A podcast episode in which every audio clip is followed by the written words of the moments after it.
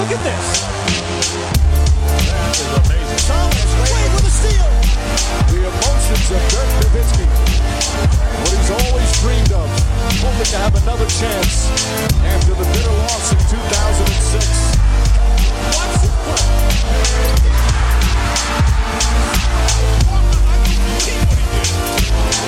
That is amazing.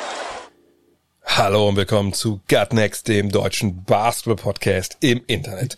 Mein Name ist André Vogt. Und mein Name ist äh, Martin Gräfe.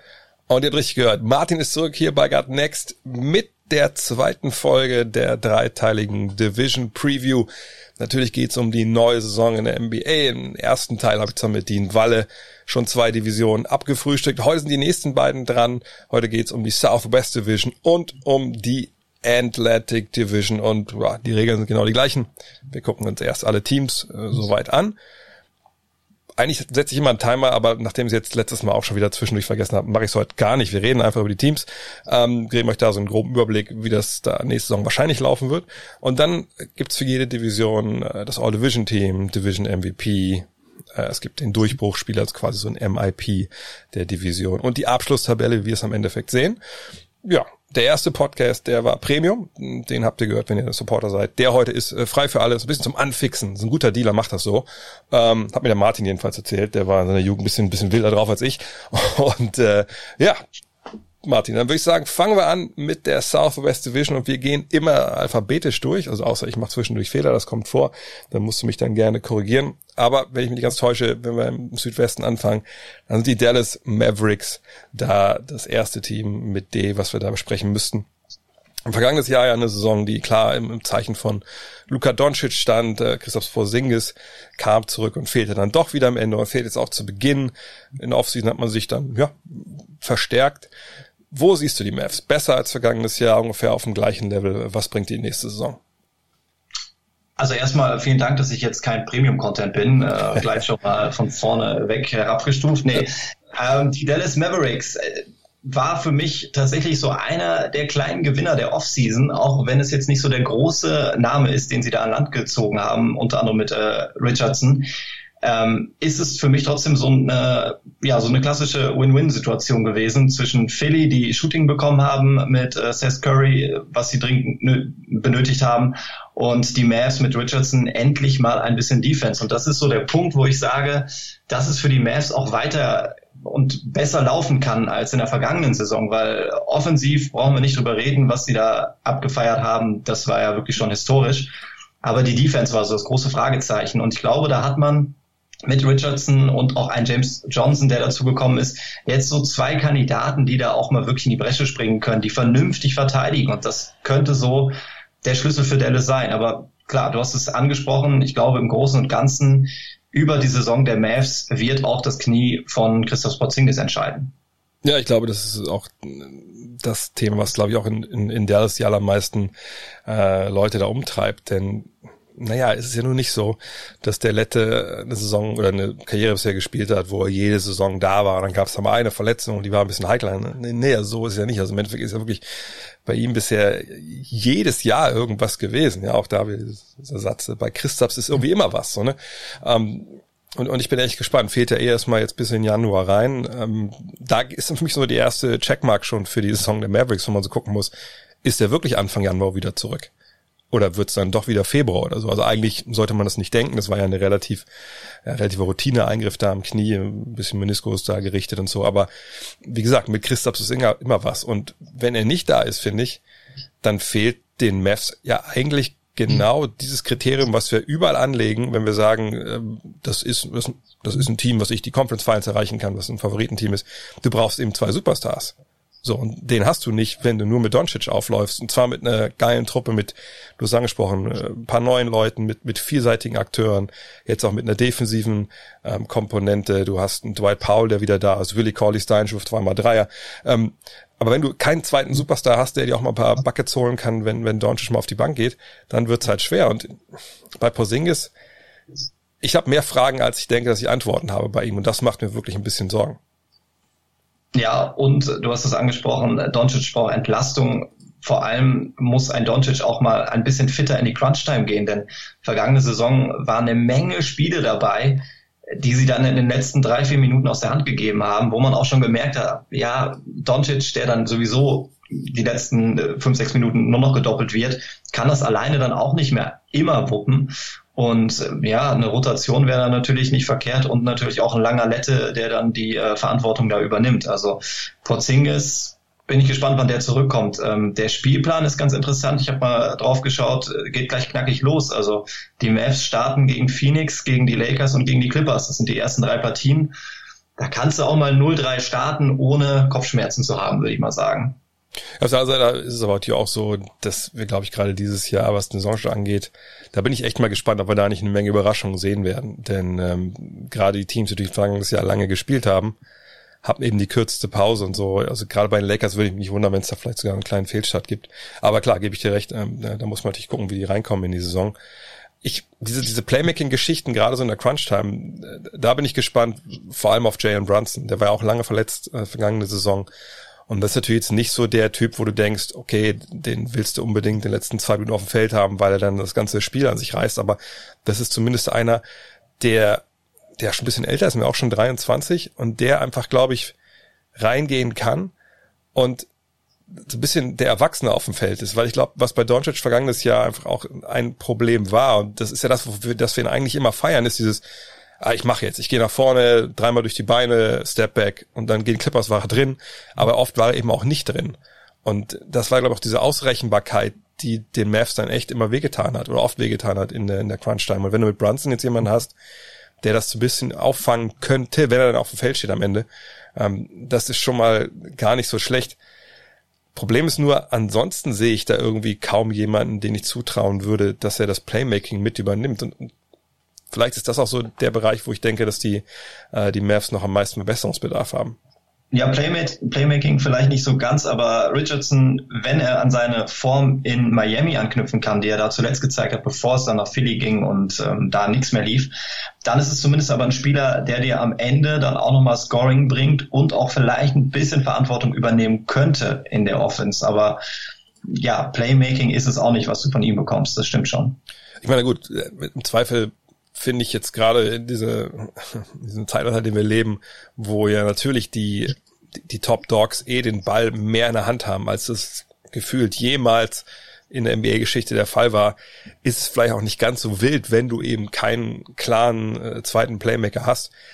Auf der anderen Seite ist es aber auch so, du wirst eben ausrechenbar. So, und, und du hast schon angesprochen, ne? Es gab viele Spiele vergangene Saison, wo man den Eindruck hatte, also ich glaube, der Doncic ist am Ende müde. Und, ähm, ne, und da muss man auch sagen, dass Doncic vielleicht nicht immer ein Sixpack hatte in seiner Vergangenheit und auch äh, momentan muss man mal vorsichtig sein mit solchen Bildern, aber ne, auch nicht aussieht, als hätte ein Sixpack.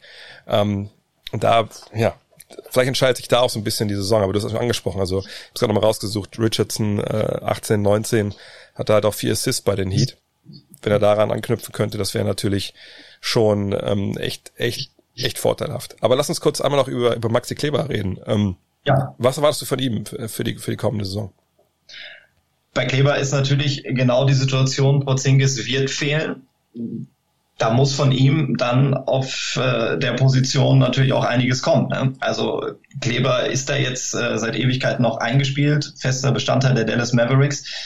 Ich glaube schon, dass er da wieder eine, eine wichtige Rolle spielen wird, definitiv. Und ähm, ja, ob das jetzt dann im Endeffekt in der Starting Five stattfindet oder ob das dann halt wichtige Minuten von der Bank sind, das würde ich mal sagen, ist erstmal fast egal. Aber ich glaube, dass Kleber, wenn er auf dem Feld steht, dass er dann auch liefern wird. Also das äh, dafür finde ich passt auch das Zusammenspiel mit ihm und äh, Doncic ganz gut. Ähm, ja, ich glaube schon, dass er da eine gute Saison auch spielen wird. Also bei Kleber, ehrlich gesagt, man muss ja auch ehrlich sagen jetzt, ne, manchmal sprechen wir, finde ich, auch so über Deutsche in der NBA immer noch, als wenn die 20 wären, so, weißt du, auch wenn die schon fünf Jahre da sind, denkt man immer noch, ja, die entwickeln sich noch und so. Äh, und bei ihm ist, finde ich, wir wissen ja, was er macht. Also wir, wissen, wie er spielt und, und die Rolle, denke ich, ist wahrscheinlich mehr oder weniger die gleiche. Vielleicht gibt es zu Beginn ein bisschen mehr ne, äh, Spielzeit, wie gesagt, weil Porzingis fehlt. Aber dass er ein super variabler Bigman ist, den du je nach Matchup, und das wird, glaube ich, Carlisle auch, auch nächste Saison wieder machen, genau wie du gesagt hast, in die erste fünf stellen kannst oder eben nicht. Das ist eben so. Da, da wird sich auch nicht mehr viel dran ändern. Der Mann ist 28, ne? Oder wird sogar 29, jetzt äh, Ende Januar. Und ähm, ich finde, bei ihm ist einfach entscheidend, was macht der Dreier. Wenn wir da sehen, was es in diesen drei Jahren NBA für eine Entwicklung gab, von 31 Prozent auf 35, jetzt auf 37. Jetzt kann man, glaube ich, nicht erwarten, dass er nochmal zwei Prozent drauf liegt, aber wenn es ein Prozent wäre auf 38, das wäre halt richtig, richtig gut. Und vergangenes Jahr war es bei ihm so ein bisschen up and down. Er hatte ja ein bisschen Verletzungen gehabt ähm, und äh, an der Hand, glaube ich, auch genau am Handgelenk und das hat natürlich den Wurf auch nachteilig beeinträchtigt. Er hatte dann so ein paar Monate drin, wo es nicht richtig gut lief. Aber ähm, ne, wenn der konstant seine 38 Prozent trifft, dann ist der, glaube ich, auch aus ich will nicht sagen, dass aus ersten fünf nicht wegzudenken ist, aber wenn man vielleicht die ersten fünf auf, auf die ersten sechs erweitert, dann gehört er da ganz klar rein.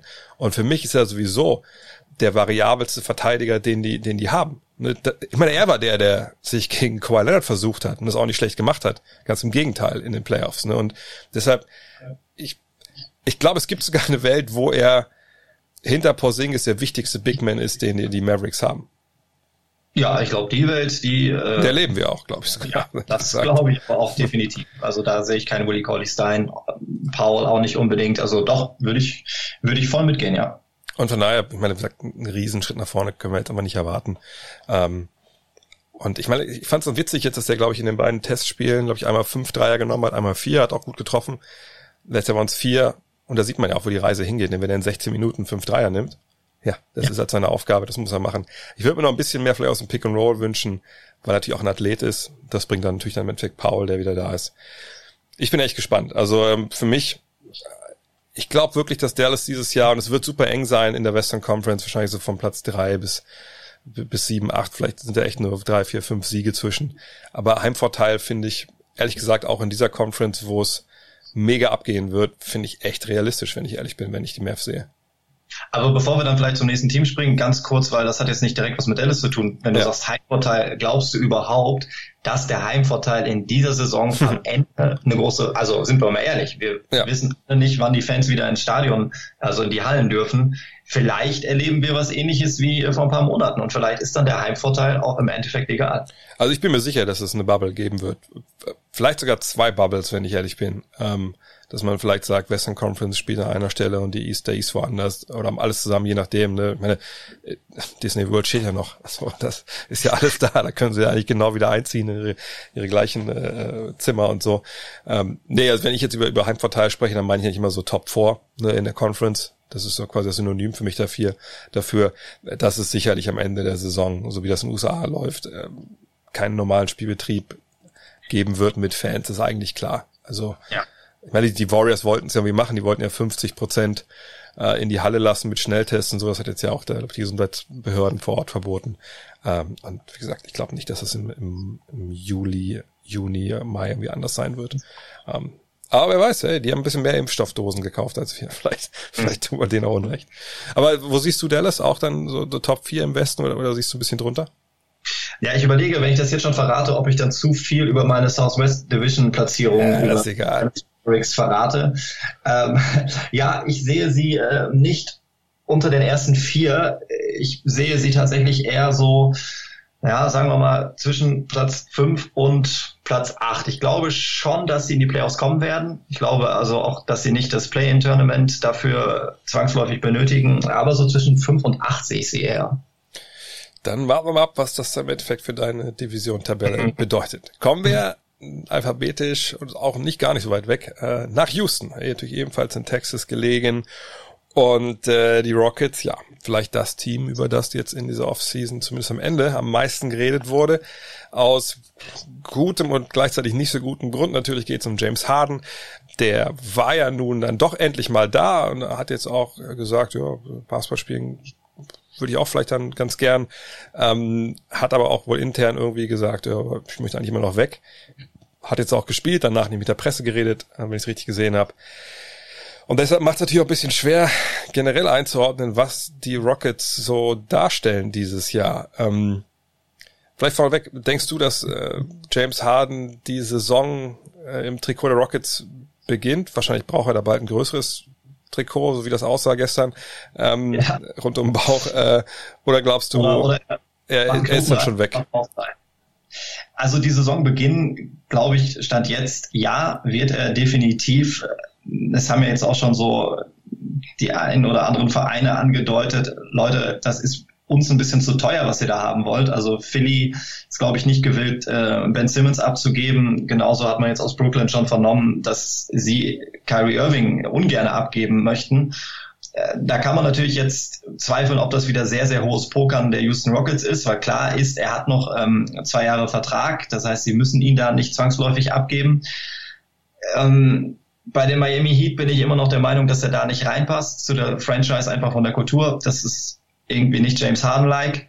Und von daher, ich glaube schon, dass er bei Houston die Saison zumindest beginnen wird. Wo sie dann endet von James Harden, das, äh, das mag ich jetzt auch noch nicht wirklich irgendwie ähm, in die Glaskugel hineinschreien.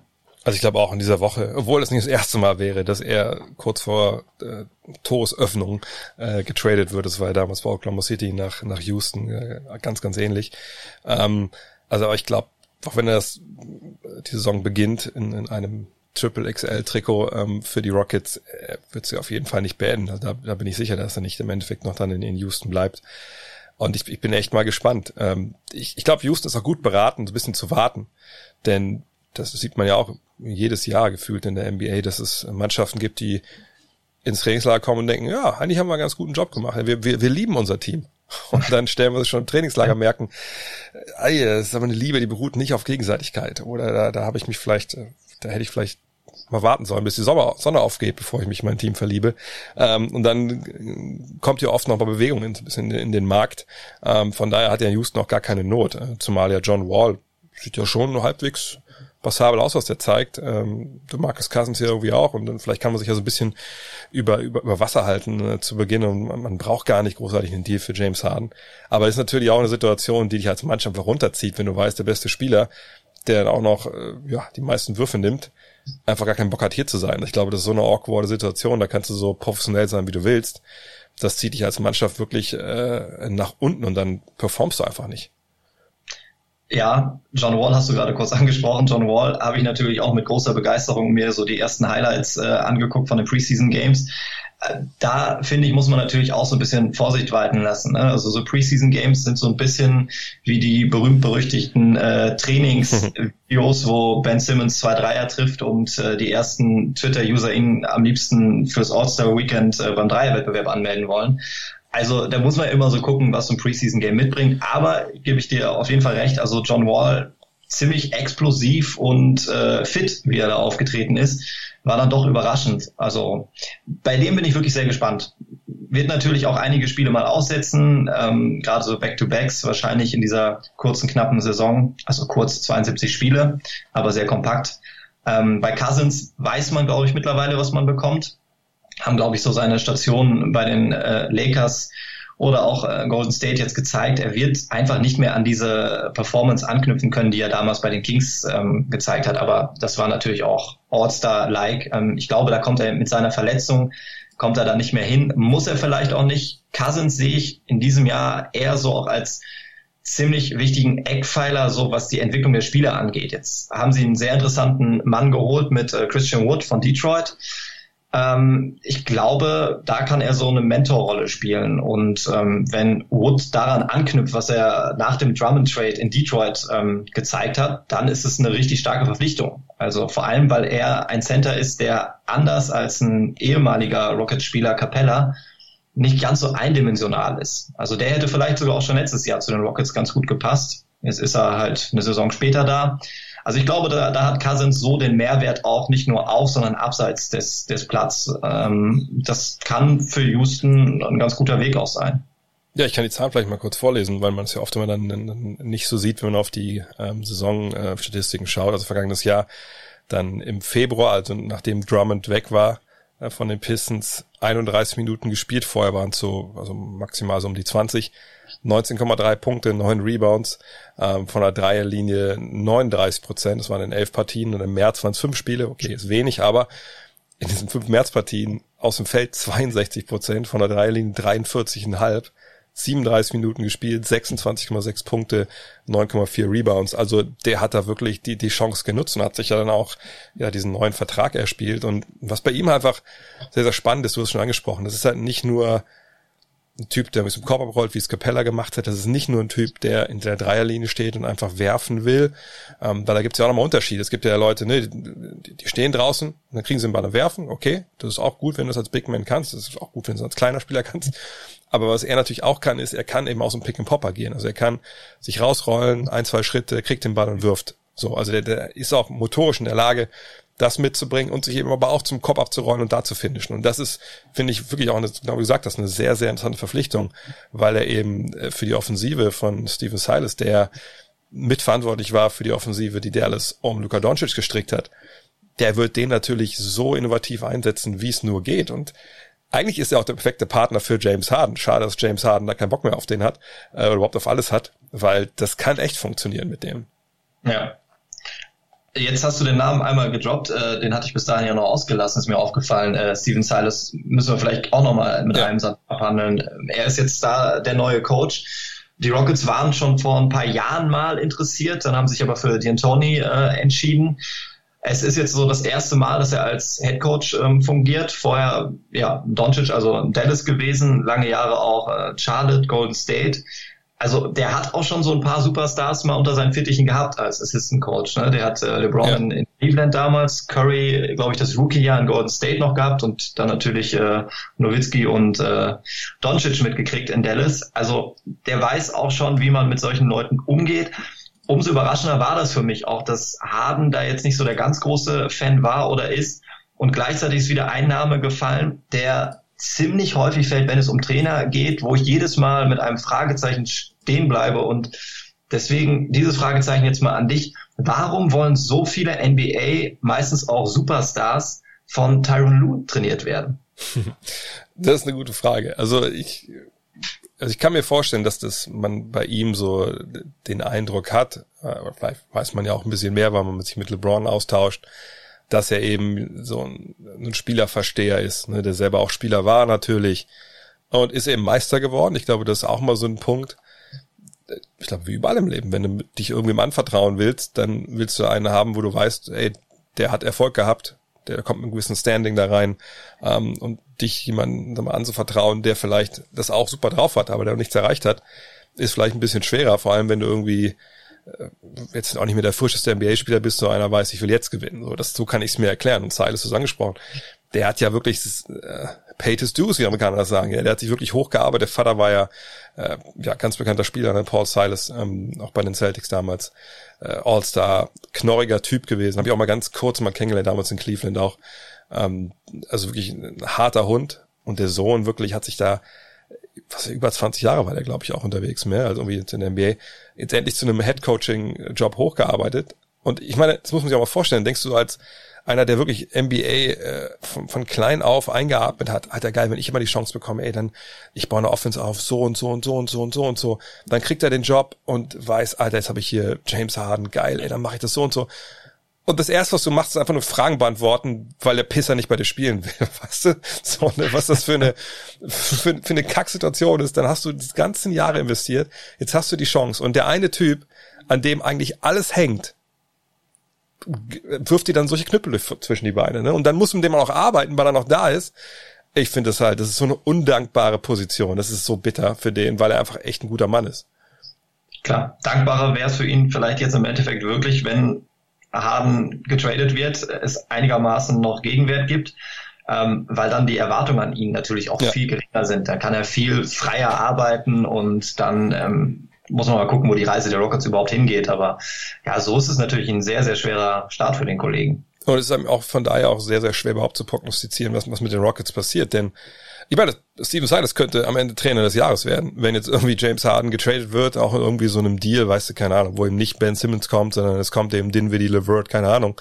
Also so, ne, kriegst, äh, ich will auch hier vier, vier Quarter für den Dollar haben, äh, und der coacht das Team irgendwie trotzdem äh, in die Playoffs, dann ist ja wahrscheinlich wirklich ein Kandidat ne, für, für Coach of the Year, kann aber auch natürlich eine vollkommen katastrophale Saison werden für Houston, wo, wo alles implodiert, wo du vielleicht sogar zu dem Punkt kommst, wo du sagst, okay, Harden spielt jetzt erstmal nicht mehr und setzt ihn auf die Bank, weil er einfach das eskalieren lässt, äh, du den auch, auch nicht dabei haben willst, weil du denkst, der vergiftet mir die ganze Kultur und dann musst du irgendeinen ganz miesen Deal eingehen, wenn du überhaupt einen eingehst, ähm, aber den musst du wahrscheinlich irgendwann, äh, der das Team einfach dann einfach nicht besser macht und dann kann das wirklich so eine Situation sein, wo du dir die nächsten drei, vier Jahre kaputt machst, so, ne, und deswegen, also ich, ich weiß gar nicht, wo ich die, die Rockets wirklich sehe. Auf der einen Seite denke ich mir, wenn sie den Trade machen, und das ist ein Trade, wie gesagt, da kommt vielleicht The Word und Dinwiddie, und du hast einen guten Coach, und das passiert auch schnell, dann kannst du damit vielleicht trotzdem noch echt geilen Basketball spielen, weil du einen John Wall hast auf vielleicht irgendwie Dunstkreis, All-Star-Niveau. Du hast einen Christian Wood, der durchbricht. Dann hast du ein paar Jungs, die einfach Vollgas geben wollen, die sich beweisen wollen dann kann das vielleicht wirklich eine coole Saison werden. Gleichzeitig kann es halt vollkommen katastrophal werden. Und ich, ich weiß wirklich, ehrlich gesagt, nicht wirklich, wofür ich mich da jetzt entscheiden soll, wenn ich auf die Rockets schaue. Also hast du keine Zahlen für mich jetzt hier, äh, dass du sagst, ja, die Rockets sind bei mir ganz klar auf Platz zwei im Westen? Das kann ich dir sagen, dass sie nicht ganz klar auf Platz zwei im Westen sind. Ja, dann lege ich mal vor, also tatsächlich, das ist äh, jetzt auch wieder so eine Spanne, aber ich sehe sie eigentlich ähnlich wie die Dallas Mavericks zwischen fünf und acht. Allerdings habe ich da auch natürlich eine Menge Fragezeichen, ne? gerade was wir auch alles angesprochen haben, was ich jetzt nicht nochmal durchkauen werde. Aber Potenzial ist in der Mannschaft. Deswegen, ja, so fünf bis acht. Ich sehe sie tatsächlich noch. Da bin ich jetzt mal positiv, obwohl ich sonst gerne Pessimist bin, sehe ich sie doch noch so in, in den Playoffs. Ja, ich, also ich meine, ich muss ja jetzt mal die Playoffs mal erweitern um dieses Play-in-Tournament, zumindest gedanklich. Und da sehe ich sie dann auch. Also da muss schon wirklich alles kaputt gehen, wenn sie das nicht schaffen. Ähm, ich ich würde mich auch nicht wundern, wenn sie im Endeffekt siebter oder achter werden. Ne? Ähm, aber ja, es ist einfach, es sind so viele Unbekannte dabei, angefangen halt mit Harden, dass es einfach echt schwer ist für mich, das zu prognostizieren. Ansonsten, ich meine, sonst ist ja alles noch da. Ne? Du hast die, die 3D-Leute auf dem Flügel, du hast immer noch PJ Tucker, ne, deinen knorrigen Verteidiger da unterm Korb, ähm, der dir aus der Ecke in die Dreier wirft. Du hast immer noch einen Eric Gordon, der sicherlich hoffentlich dann dieses Jahr mal fit ist und dann auch Vollgas geben kann. Und du hast John Wall und, und Cousins. Also das kann auch wirklich eine echt eine tolle Geschichte noch werden. Nur, also ehrlich gesagt, ein bisschen fehlt mir der Glaube. Also bevor der Harden Trade nicht kommt, denke ich nicht, dass die ihr Potenzial erreichen, was einfach, glaube ich, die Situation dann wirklich extrem vergiftet. Von daher gehen wir noch zu einer Mannschaft, die dann so genau das Gegenteil ist. So eine Wohlfühl-Oase von die New York Knicks. Die New York Knicks. Wir springen direkt in die andere Conference. Äh, eine Wohlfühl-Oase, ne, wo man halt weiß, ja, die machen es halt richtig. Ne? Kleiner Markt, die draften gut, müssen noch nicht mehr Top 2 draften, um gut zu draften. Und die sind jetzt so ein Team, wo man weiß, okay, die machen jetzt jedes Jahr Schritte nach vorne. Redest natürlich von den Memphis Grizzlies. John Morant, vergangenes Jahr Rookie des Jahres geworden. Ne? Da hat man schon, schon tolle Sachen gesehen. Vergangenes Jahr haben sie überrascht. Ja, waren ja dann auf Platz 8, als es in die Bubble ging. Dann lief es vielleicht nicht ganz so gut, auch weil Verletzungen dazu kamen haben jetzt viele Draft-Experten, ich kann das so nachplappern, was die erzählt haben, aber die sagen, ey, die haben richtig gut gedraftet mit, mit, mit potenziell richtig starken äh, 3D-Spielern. Sie haben Moran, sie haben äh, Jaron Jackson Jr., vergangenes Jahr kam noch Justice Winslow dazu. Sie haben Dylan Brooks, die Anthony Melton, all diese Jungs.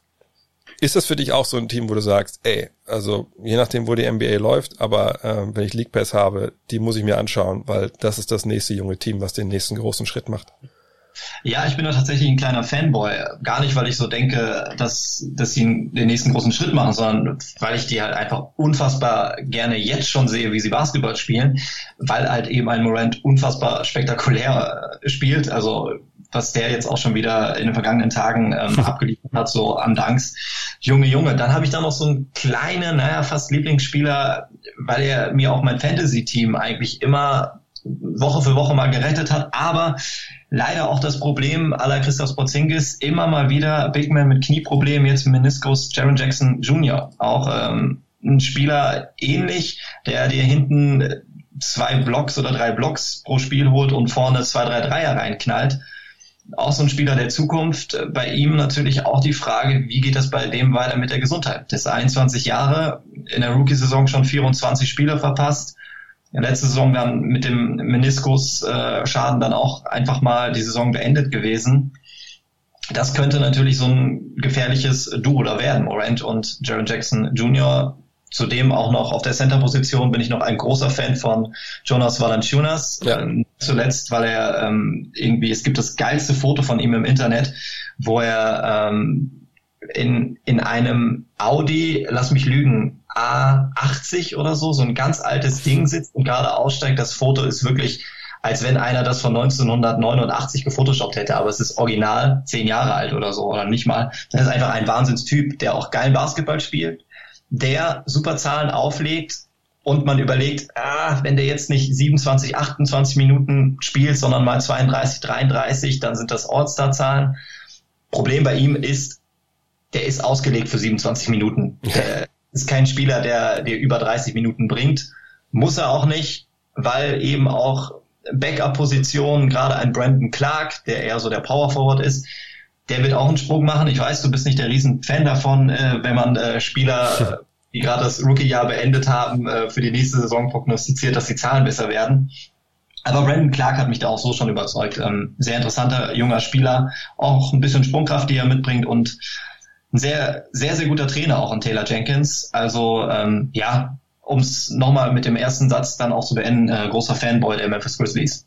Ja, ich finde, es ist einfach erfrischend, dass du siehst, dass eine Franchise das halt richtig macht. Ne, also vollkommen unaufgeregt wird er agiert. Ne? Klar gab es ein paar Jahre, da hat man jetzt zwar ja auch nicht jede Entscheidung verstanden, aber jetzt hat das neue Regime auch da, so ist den Coach angesprochen das läuft. Das ist so, und zwar nicht nur so mit ruhiger Hand, so nach dem Motto, ah, wir lassen, wir machen mal, lassen einfach mal machen und dann schauen wir, sondern auch so gerade der Deal für Winslow, mal gucken, der Vergangenheit hat er ja gar nicht gespielt, weil er auch verletzt war. Ist auch so ein Kandidat, wo man immer nicht weiß, wie viele Spiele gibt er dir, aber wenn er da ist, hast du nochmal so einen sekundären Playmaker, so einen Kyle Anderson, haben sie auch geholt gehabt, wo man sich auch dachte, okay, ist das nicht ein bisschen viel Geld für den? Und kann man sicherlich auch argumentieren, aber einfach, was der dem Team so bringt, ja, mit, mit seiner, mit seiner Spielintelligenz, äh, mit seiner Antizipation. Das ist schon echt geil. Und ich, ich glaube, die sind wirklich, wenn ich so den Finger auf eine Schwäche legen sollte, die, die sind wirklich nur, einen, also einer, einer teamweiten, halbwegs normalen Dreierquote davon entfernt, wirklich einen großen Sprung nach vorne zu machen. Vergangenes Jahr lief es eben aus der Distanz zum einen nicht wirklich gut und zum anderen haben sie auch nicht gut getroffen. Ähm, da ist natürlich wirklich Luft nach oben. Ja, gerade auch John Morant, das der hat vergangenes Jahr, muss man auch sagen, das, man kommt als Rookie da rein, ist mega gehypt und nimmt dann in dieser NBA nur 2,7 Dreier. Das ist ja einfach, das ist ja unerhört. So hat er nicht verstanden, dass er mindestens sechs nehmen muss, egal ob er trifft oder nicht. So, ne, das hat auch ein bisschen so die Reife gezeigt, aber wenn der da nochmal einen Schritt nach vorne machen kann, äh, dann kann man von dem eh erwarten, dass er dieses Jahr so an 20 und 10 kratzt. Und dann, wenn dann auch vielleicht ne, dann so die Ergänzungsspieler auf dem Flügel den, den Dreier bisschen mehr treffen, dann ist ja auch viel mehr Platz für ihn da. Du hast die Big Men schon angesprochen, die eh auch von, von draußen aktiv sind, ja auch von Valanciunas mittlerweile. Ey, das ist echt, also ich, das ist echt eine geile Truppe und das Einzige, was ich denke, was denen vielleicht ein bisschen fehlt, ist Erfahrung im Endeffekt. Und eben der Dreier. Ja, kann ich komplett unterschreiben. Also, Hose runter, wo siehst du sie? Also ich sehe sie eigentlich auch in den Playoffs. Sie sagten immer ne, bis, bis Platz 10, äh, aber ich, ich glaube nicht, dass sie 9, 10, also ich würde sagen, wenn ihr irgendwie noch picken müsstet, ich glaube, sagen wirklich 8 plus. Also ich denke, dass das eine Truppe ist, die das kann doch nicht mal eine großartige Überraschung sein, wenn die Siebter wären. Weißt du, was ich meine? Die waren letztes Jahr Achter, Punkt. Und dann ne, mit Verletzungen in die Bubble, und da war es nicht so richtig gut. Aber ne, also wenn die Achter, Siebter wären, da kann keiner mir sagen, oh, dann habe ich heute nicht mit gerechnet. Sondern dann zeigt das eigentlich nur, du hast du weißt nicht, wer da spielt, so, du kennst die Namen nicht. Ähm, vielleicht wird das Problem ein bisschen so mit, mit der Minutenverteilung, weil es eben echt jetzt eine tiefe Truppe ist. Aber meine Herren, also wie gesagt, ich hoffe, dass, wenn wir das so, wenn wir das übertragen, NBA, hoffe ich, dass wir auch einige Spiele der Grizzlies dabei haben, weil das wird echt Spaß machen.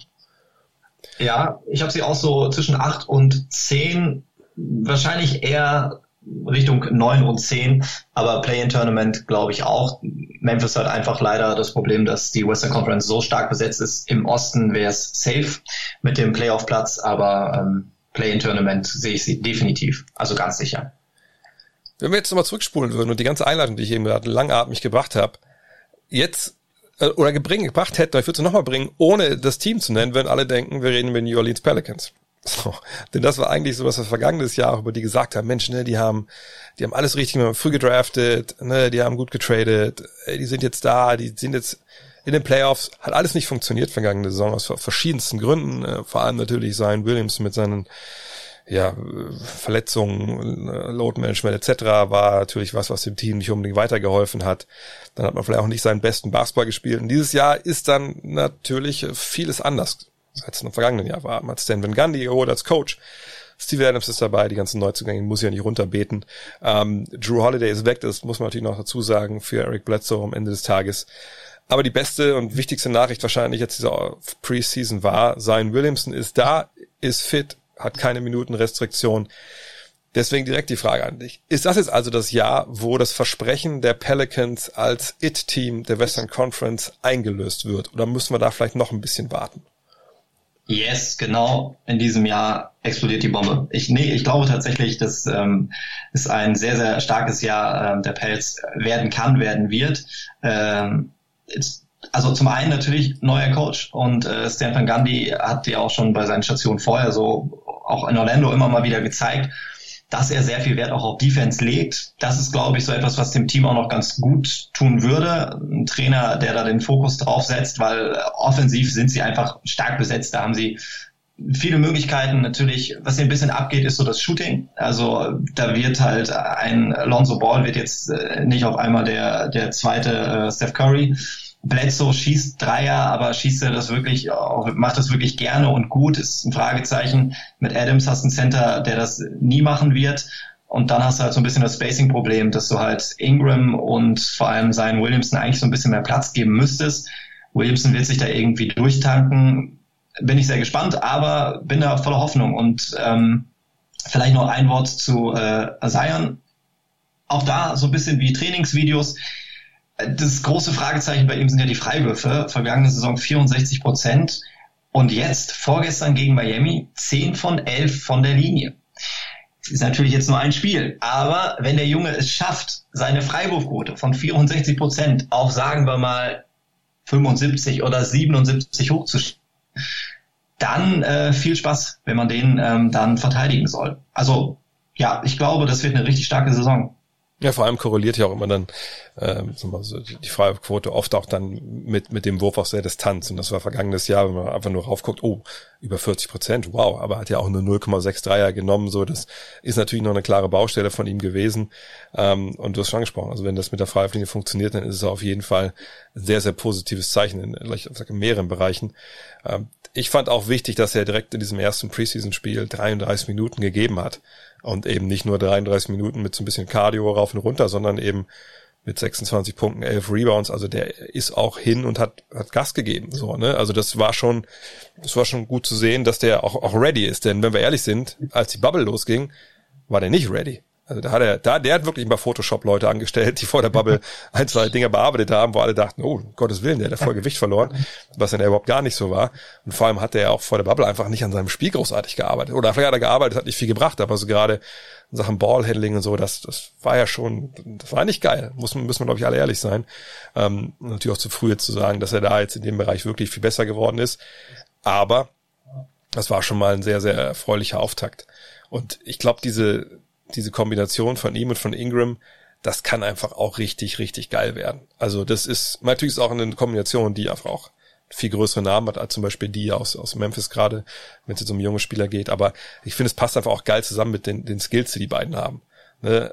Zum einen können die halt super Oldschool spielen, zum anderen ist es einfach auch, auch, auch wahnsinnig New School, was die halt so drauf haben. Gerade hier auch in die Athletik von Williamson. Ähm, und das ist vielleicht sogar das beste, ich glaube, in der Conference ist eher das beste Flügelduo, äh, oder nicht in der Conference, in der Division.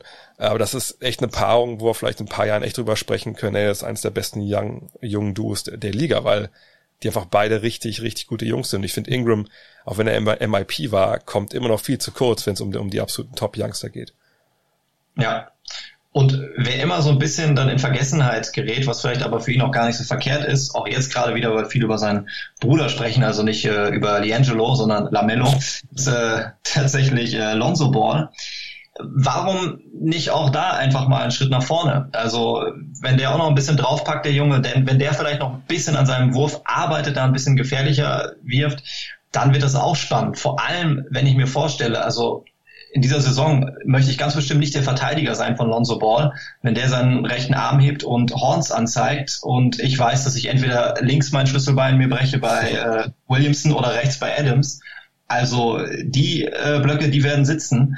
Genauso wie das halt auch laufen wird bei den Rebounds. Also wenn ich mir überlege, dass Adams und Williamson unterm Korb ausboxen, dann halt Rebound einsammeln und ab die Post. Also Halfcourt äh, Offense wollen sich, glaube ich, eh nicht drauf verlassen. Da wird sehr viel Tempo im Spiel sein. Und das kann ziemlich gut funktionieren bei den Pels, alles in allem. Ja, ich finde mit Lonzo, äh, muss man ehrlich sagen, das ist auch der Spieler, ich glaube, der kann dem Team so, äh, wie soll ich sagen, also den meisten Schub geben, klingt eigentlich blödsinnig, weil eigentlich reden wir natürlich da im Endeffekt von, von Williams und von Ingram, aber du hast angesprochen, sein Wurf ist, ist eine Baustelle gewesen und zum anderen ist es eben so, so seine Pick-and-Roll-Offense, weil, also ich glaube, es gibt keinen anderen Spieler, bei dem das so ist. Ähm, wenn ja, können mich die, die Hörer da gerne berichtigen.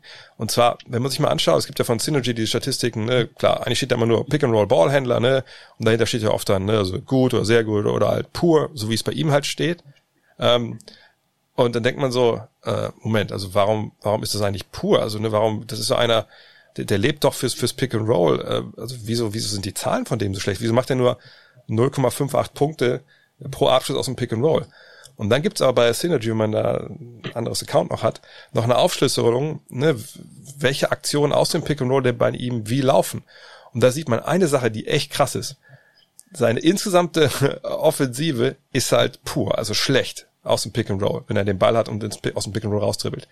Aber seine Offensive, wenn er nicht selber abschließt, sondern wenn er passt, die ist halt sehr gut. Also ist auf einem ganz anderen Level, 1,14 Punkte pro äh, Abschluss dann, wenn er passt. Und da sieht man ja so ein bisschen die Diskrepanz. Ne? Er selber kriegt es halt nicht hin, dann zu scoren, also sei es mit einem Wurf aus dem Dribbling oder mit einem Floater oder dass er bis zum Ring durchkommt. Aber wenn er an seinem Mann vorbeikommt und Hilfe kommt, ist er einfach ein wahnsinnig intelligenter Passgeber, der die freien Leute findet. Und eben auch Leute hat natürlich in dieser Mannschaft, die dann den Ball verwerten können. Und wie gesagt, wenn er es hinbekommt, so ein bisschen noch, er muss ja nicht mal ne, Steph Curry mäßig oder Damon Little mäßig aus, aus dem Block kommen, dann den Dreier nehmen es reicht ja schon so ein bisschen Midrange-Game, vielleicht ein Floater, dann ist das nochmal eine ganz andere Dimension, die die dann haben können. Was ich bei ihm einfach geil finde, das fand ich schon als Rookie geil. Er ist ja nicht so der Typ, der den Ball ne, dribbelt, dribbelt, dribbelt, dribbelt, bis da die Noppen vom, vom Spalling äh, abgenutzt sind, sondern der bewegt den Ball ja so schnell. Manchmal denkt man, der will ihn gar nicht haben, weil er direkt immer den Ball weiterspielt. Und genau so einen Typen brauchst du natürlich, gerade in so einer Mannschaft, wo viele auch, auch vorne scoren können. Und ich halte immer noch eine Menge von Lonzo Ball. Man muss eben nur verstehen, was der Mann kann und was er momentan noch nicht kann. Ja, sehe ich eins zu eins so. Ähm, vielleicht sind wir uns auch einig dann, was die Positionierung in der Tabelle angeht. Wo siehst du die Pels da? Ähm, ich ich glaube auch, dass sie um, um die Playoffs mitspielen. Ähm, die, die Frage, die ich habe, äh, was die Qualität der Mannschaft angeht, ist dann, dann vielleicht doch so ein bisschen äh, Richtung Bank so, weil ich meine, klar, wenn man jetzt so drauf guckt, also wenn Ball und Bledsoe zusammen starten, da gehe ich ja mal jetzt von aus, und ich bin jetzt auch kein riesen Bledsoe-Fan, aber ich denke, das wird schon halbwegs funktionieren, dann hast du gerade, finde ich, in, in den Guard-Positionen, hast du Reddick, Reddick ist über jeden Zweifler haben, ne, wissen alle, was der kann von der Dreierlinie, wissen aber auch, dass es defensiv nicht top ist und dass er natürlich auch ein bisschen älter wird, jetzt von Jahr zu Jahr.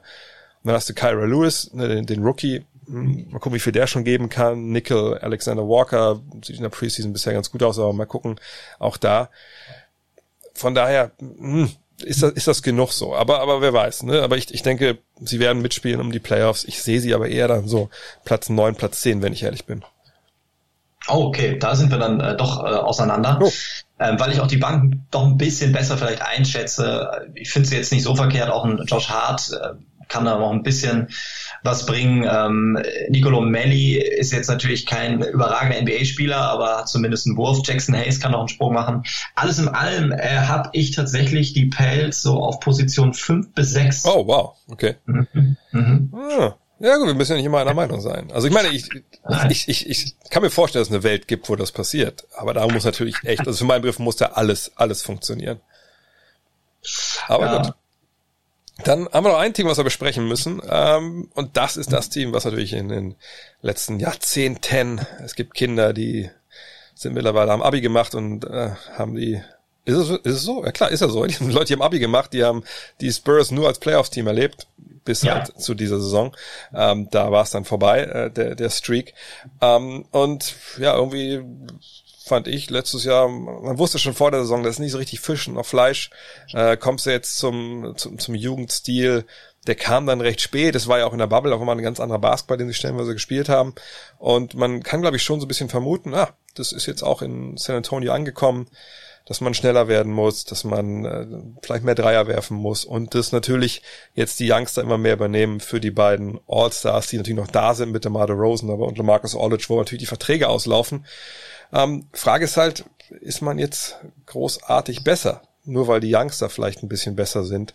Ähm, von daher, Martin, äh, kann es dieses Jahr einen Schritt nach vorne geben für die Spurs oder ist es wieder so ein Übergangsjahr, wo man im Endeffekt auch vielleicht davon ausgehen muss, dass Mardo Rosen und Marcus Aldridge, was ja nicht so ähm, San Antonio Spurs Style ist, aber wir haben ja auch schon gesehen, gesagt, dass sie ne, auf dem Platz den Stil ändern. Also kann ja gut sein, dass Mardo Rosen und Marcus Aldridge gar nicht die Saison beenden bei den Spurs, weil sie natürlich beide Free Agent werden und wahrscheinlich dann kommendes Jahr nicht mehr äh, San Antonio unterschreiben. Also zum einen muss man ja fairerweise sagen, dass bei den Spurs es tatsächlich so ist, dass sie sich ja selber in diese Lage gebracht haben. Was man natürlich auch positiv sehen kann aus sportlicher Sicht. Sie haben halt wirklich nie diesen Rebuild so gestartet, dass sie einfach alle Spiele hergeschenkt haben. Sie waren immer sportlich engagiert dabei. Aber ähm, das führt einen natürlich in diese Position, in der sie jetzt sind. Ähm, wenig äh, Lottery-Picks gehabt. Um ehrlich zu sein, war Devin Vassell jetzt der erste Lottery-Pick seit Tim Duncan, seit 1997. Das muss man sich mal überlegen. Das ist Wahnsinn. Und dementsprechend würde ich sagen, ist das kein weiteres Übergangsjahr, sondern ich glaube sogar, dass das das erste richtige Übergangsjahr sein wird des San Antonio Spurs. Das erste Jahr, wo sie diesen Umbruch dann auch mal wirklich starten.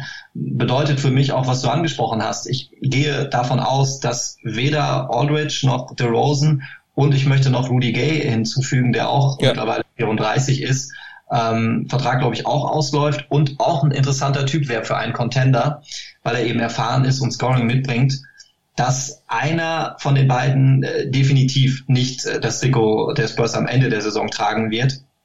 Auch ähm, auf den Blick einfach, es wird nicht Richtung Playoffs gehen. Es ist ein knackiger Spielplan, der jetzt nicht für Aldridge und Rudy Gay auch äh, spricht.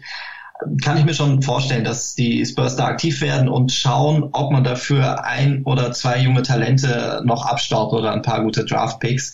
Ähm, denn da muss auf jeden Fall was passieren bei den Spurs. Sie haben da jetzt so ein paar Grundlagen geschaffen mit den jungen Spielern. Auch Devin Vassell habe ich mir jetzt auch gestern nochmal angeschaut. Gegen die Rockets haben sie gespielt. Der wurde im Vorfeld auch von vielen äh, Draft, äh, Draft-Experten gelobt. Ich bin kein College-Experte.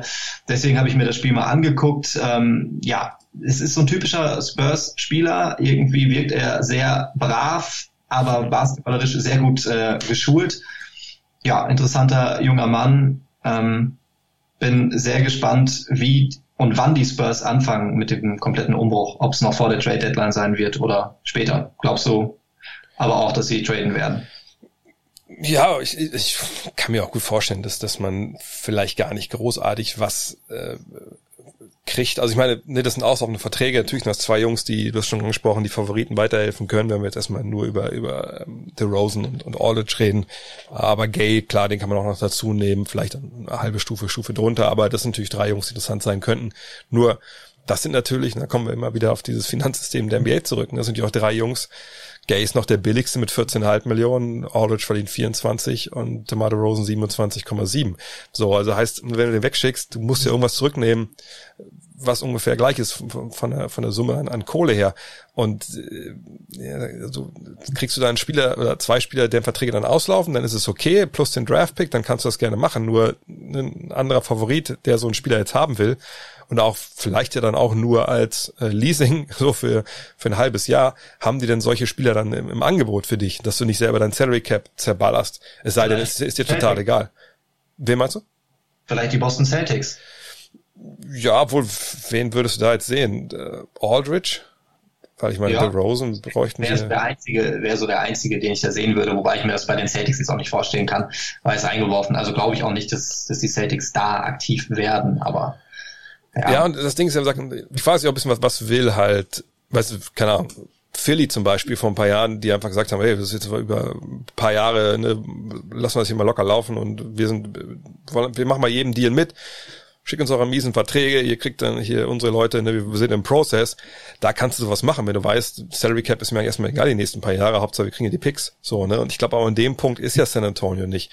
Und darauf wollte ich eben auch hinaus, denn eigentlich muss man ja sagen, dass das eine Truppe ist, und das war ja die ganzen Jahre so. Ne? Also man dachte immer so, jetzt irgendwann werden die ja mal alt, aber die wurden ja nie alt, weil sie gerade so Richtung Ergänzungsspieler immer wieder neue Leute so aufgebaut haben, die dann gut reingepasst haben. So letzte Beispiel ist vielleicht jetzt hier Paddy Mills, der noch im Kader ist. So, ähm, aber wenn man mal schaut, dass DeJounte Murray, den haben sie jetzt ja auch langfristig gehalten. Ähm, Devin Vassell schon angesprochen. Derek White wird nach dem Jahr Restricted Free Agent. Lonnie Walker ist jetzt noch in seinem Rookie-Vertrag das sind ja alles Jungs, wo man sagen muss, ja, das ist wahrscheinlich so das neue junge Fundament. Ist da jetzt einer dabei, wo man sagen könnte, dass der kann der zweitbeste Spieler eines Meisterschaftsteams sein? Aller Wahrscheinlichkeit nach nicht. Aber das ist natürlich schon mehr, als wahrscheinlich andere Teams haben.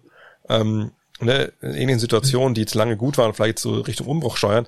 Es gibt schon mindestens schon mal ein junges Fundament, mit dem man arbeiten kann. Ähm, und gerade White ist ja jemand, der viel besser ist, glaube ich, als das irgendwer gedacht hätte, als, als sie den gezogen haben. Und man kann ja auch sagen, hey, vielleicht laden die einfach dann nächstes Jahr Richtung Free Agency nach und vielleicht kaufen sie einfach, wenn denn DeRozan und Aldridge sagen, also das habe ich mir anders vorgestellt, also, können wir dann auf, auf, kommen wir auf den Nenner hier, ich will fünf Millionen weniger, dafür kann ich jetzt gehen, ähm, ne, dass man das vielleicht sogar macht, einfach weil man den Spielern einen Gefallen tun will äh, und hat man halt keine Gegenleistung.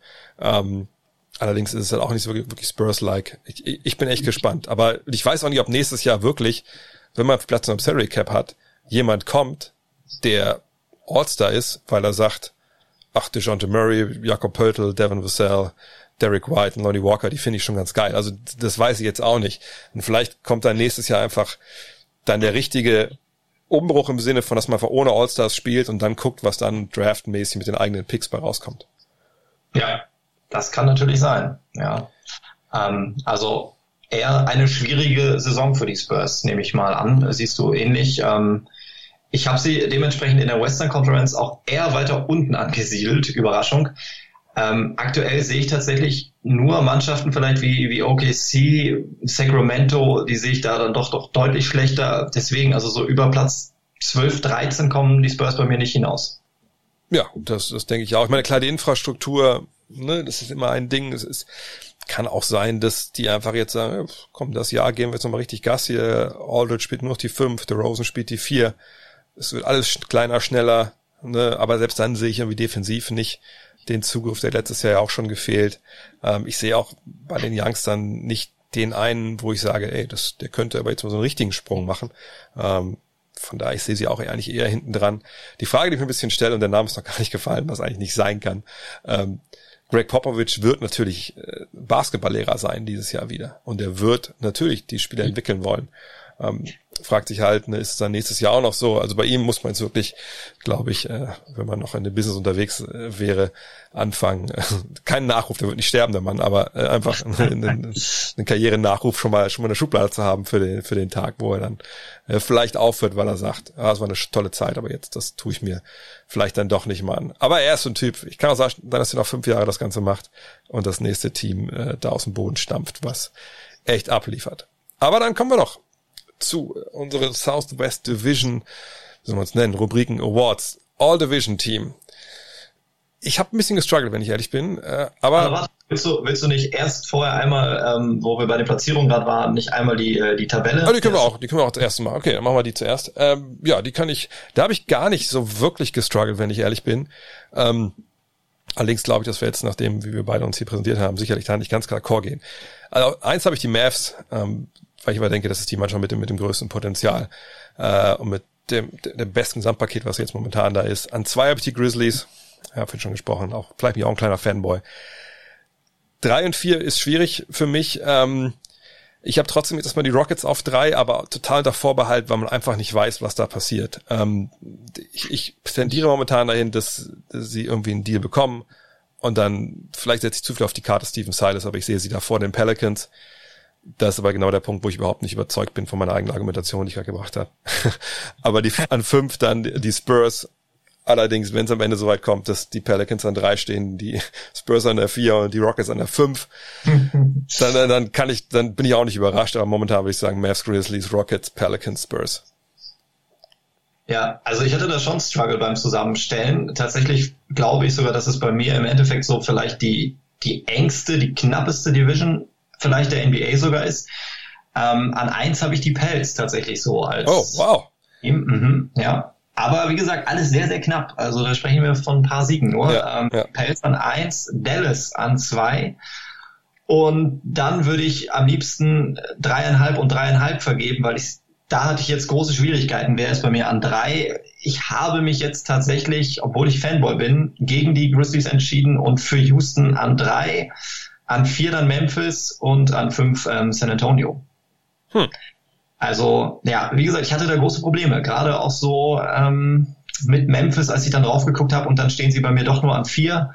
Ja, aber ja, so ist es halt, ne? Hartes Geschäft. Ist ein hartes Geschäft. Dann mach doch direkt mal weiter mit deinem ähm, All-Division-Team von der Southwest Division.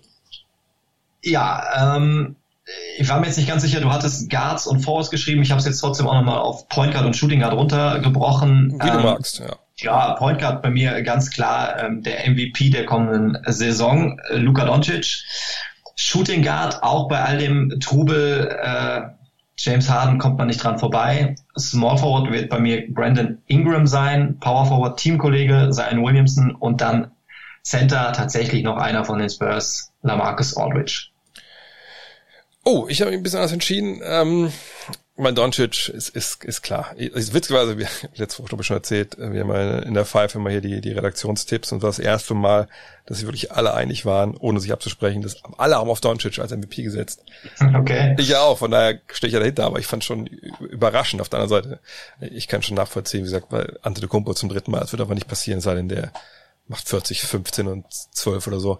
Ähm, wahrscheinlich LeBron mittlerweile auch auserzählt, so für die, die, die, die Stimmen. Äh, und Doncic ist natürlich sexy Pick. Naja, ich habe Doncic, ich habe Morant.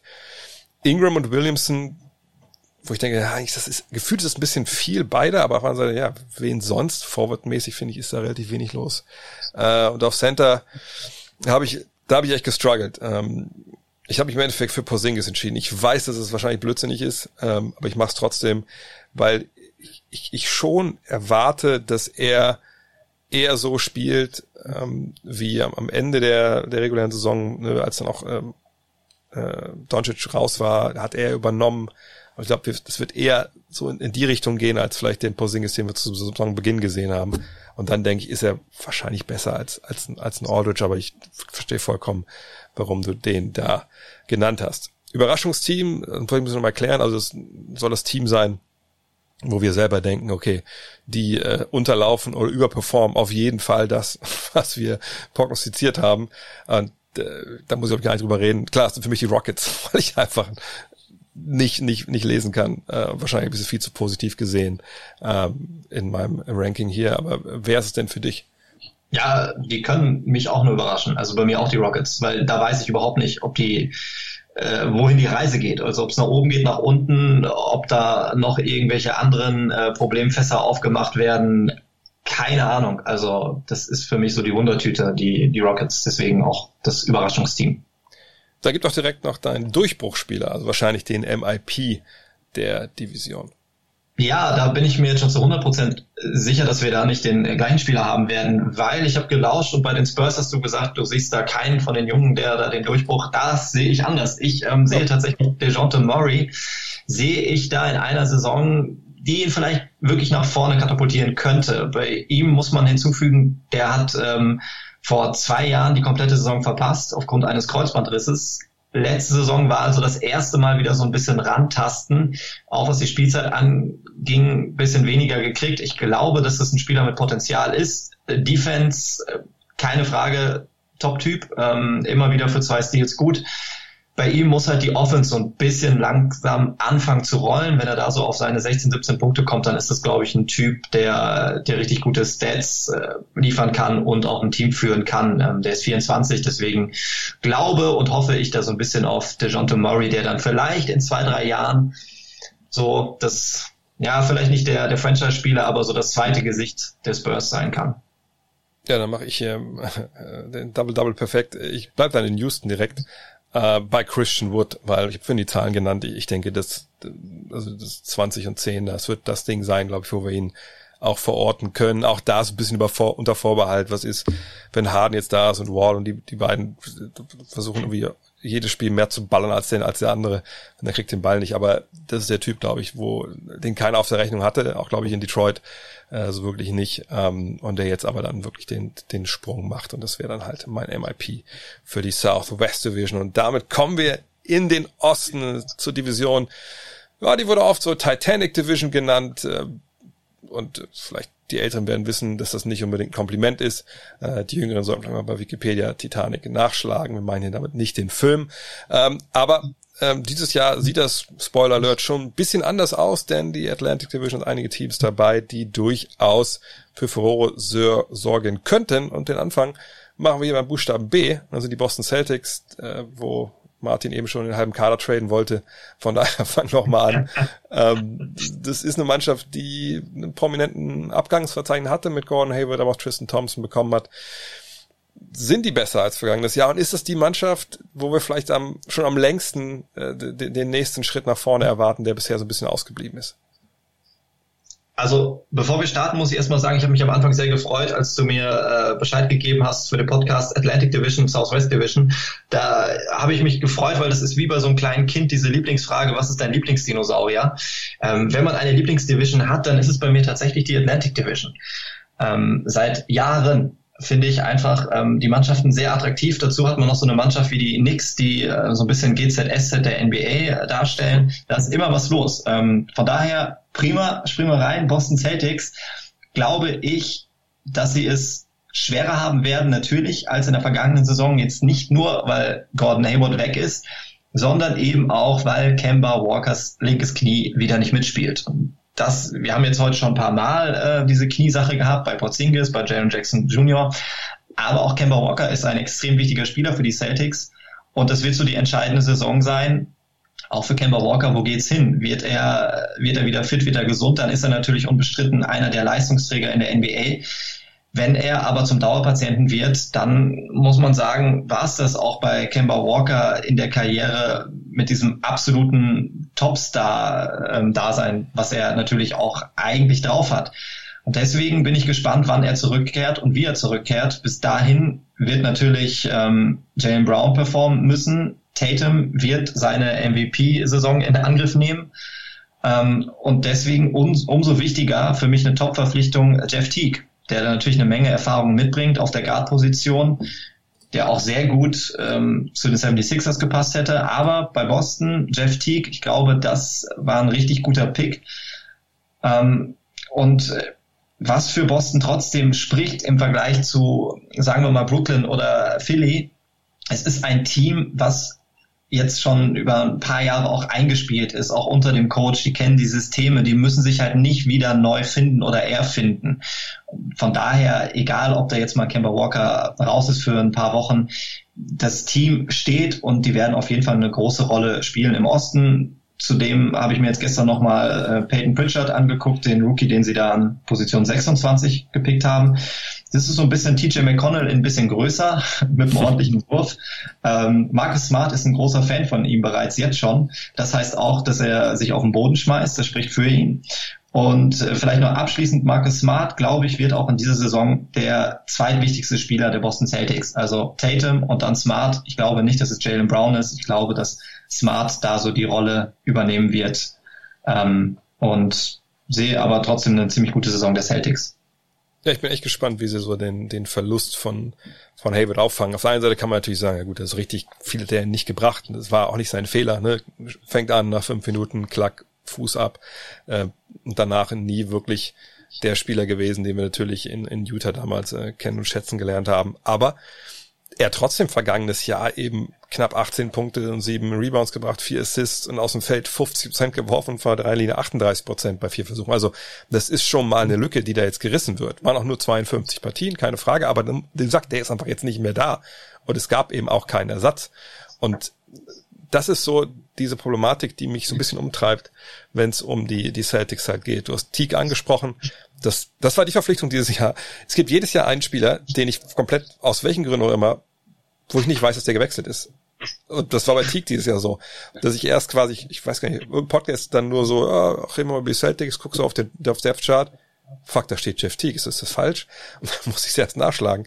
Und das ist, ich bin genau bei dir, ist eine Top-Verpflichtung. Tristan Thompson finde ich auch eine Top-Verpflichtung. Das ist genau die Art Big Man, die sie gebraucht haben. Äh, und wo ich nicht gedacht hätte, dass, dass sie den bekommen. Äh, weil der ist genau das Gegenteil von Alania Theiss, ne? Also ein bulliger Typ, großer Typ, ne?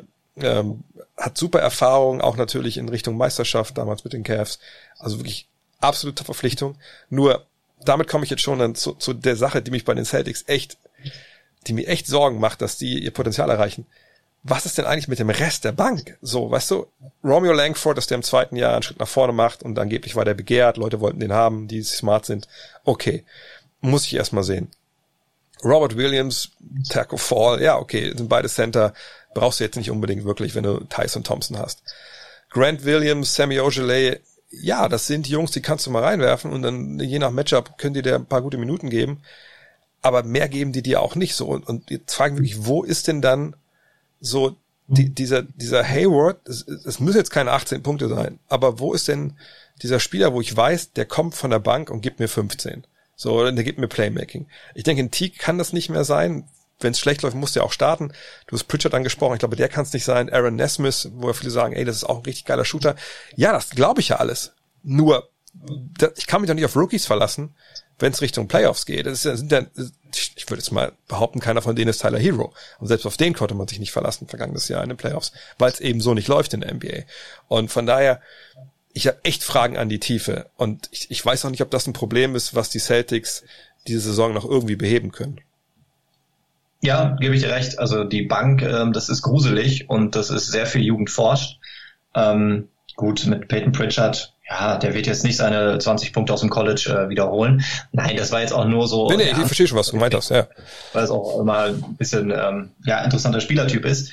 Aber sehe ich eh nicht die Probleme bei Boston. Von der Bank kommt de facto eigentlich nichts und Gordon Hayward, du hast angesprochen, bei all den äh, Sorgen, die er den Celtics bereit hat, das war eine gute Saison und ich glaube auch, dass er jetzt in Charlotte funktionieren wird. Ähm, deswegen glaube ich, dass es extrem wichtig ist, wann und wie Kemba Walker zurückkommt. Ja, ich, ich denke auch, dass, dass er wahrscheinlich Schlüsselspieler ist, denn wir erinnern uns, also die kam ja eigentlich mal von Kyrie Irving. Jetzt kann man von Kyrie Irving halten, was man will. Soll man auch, kommen wir gleich zu.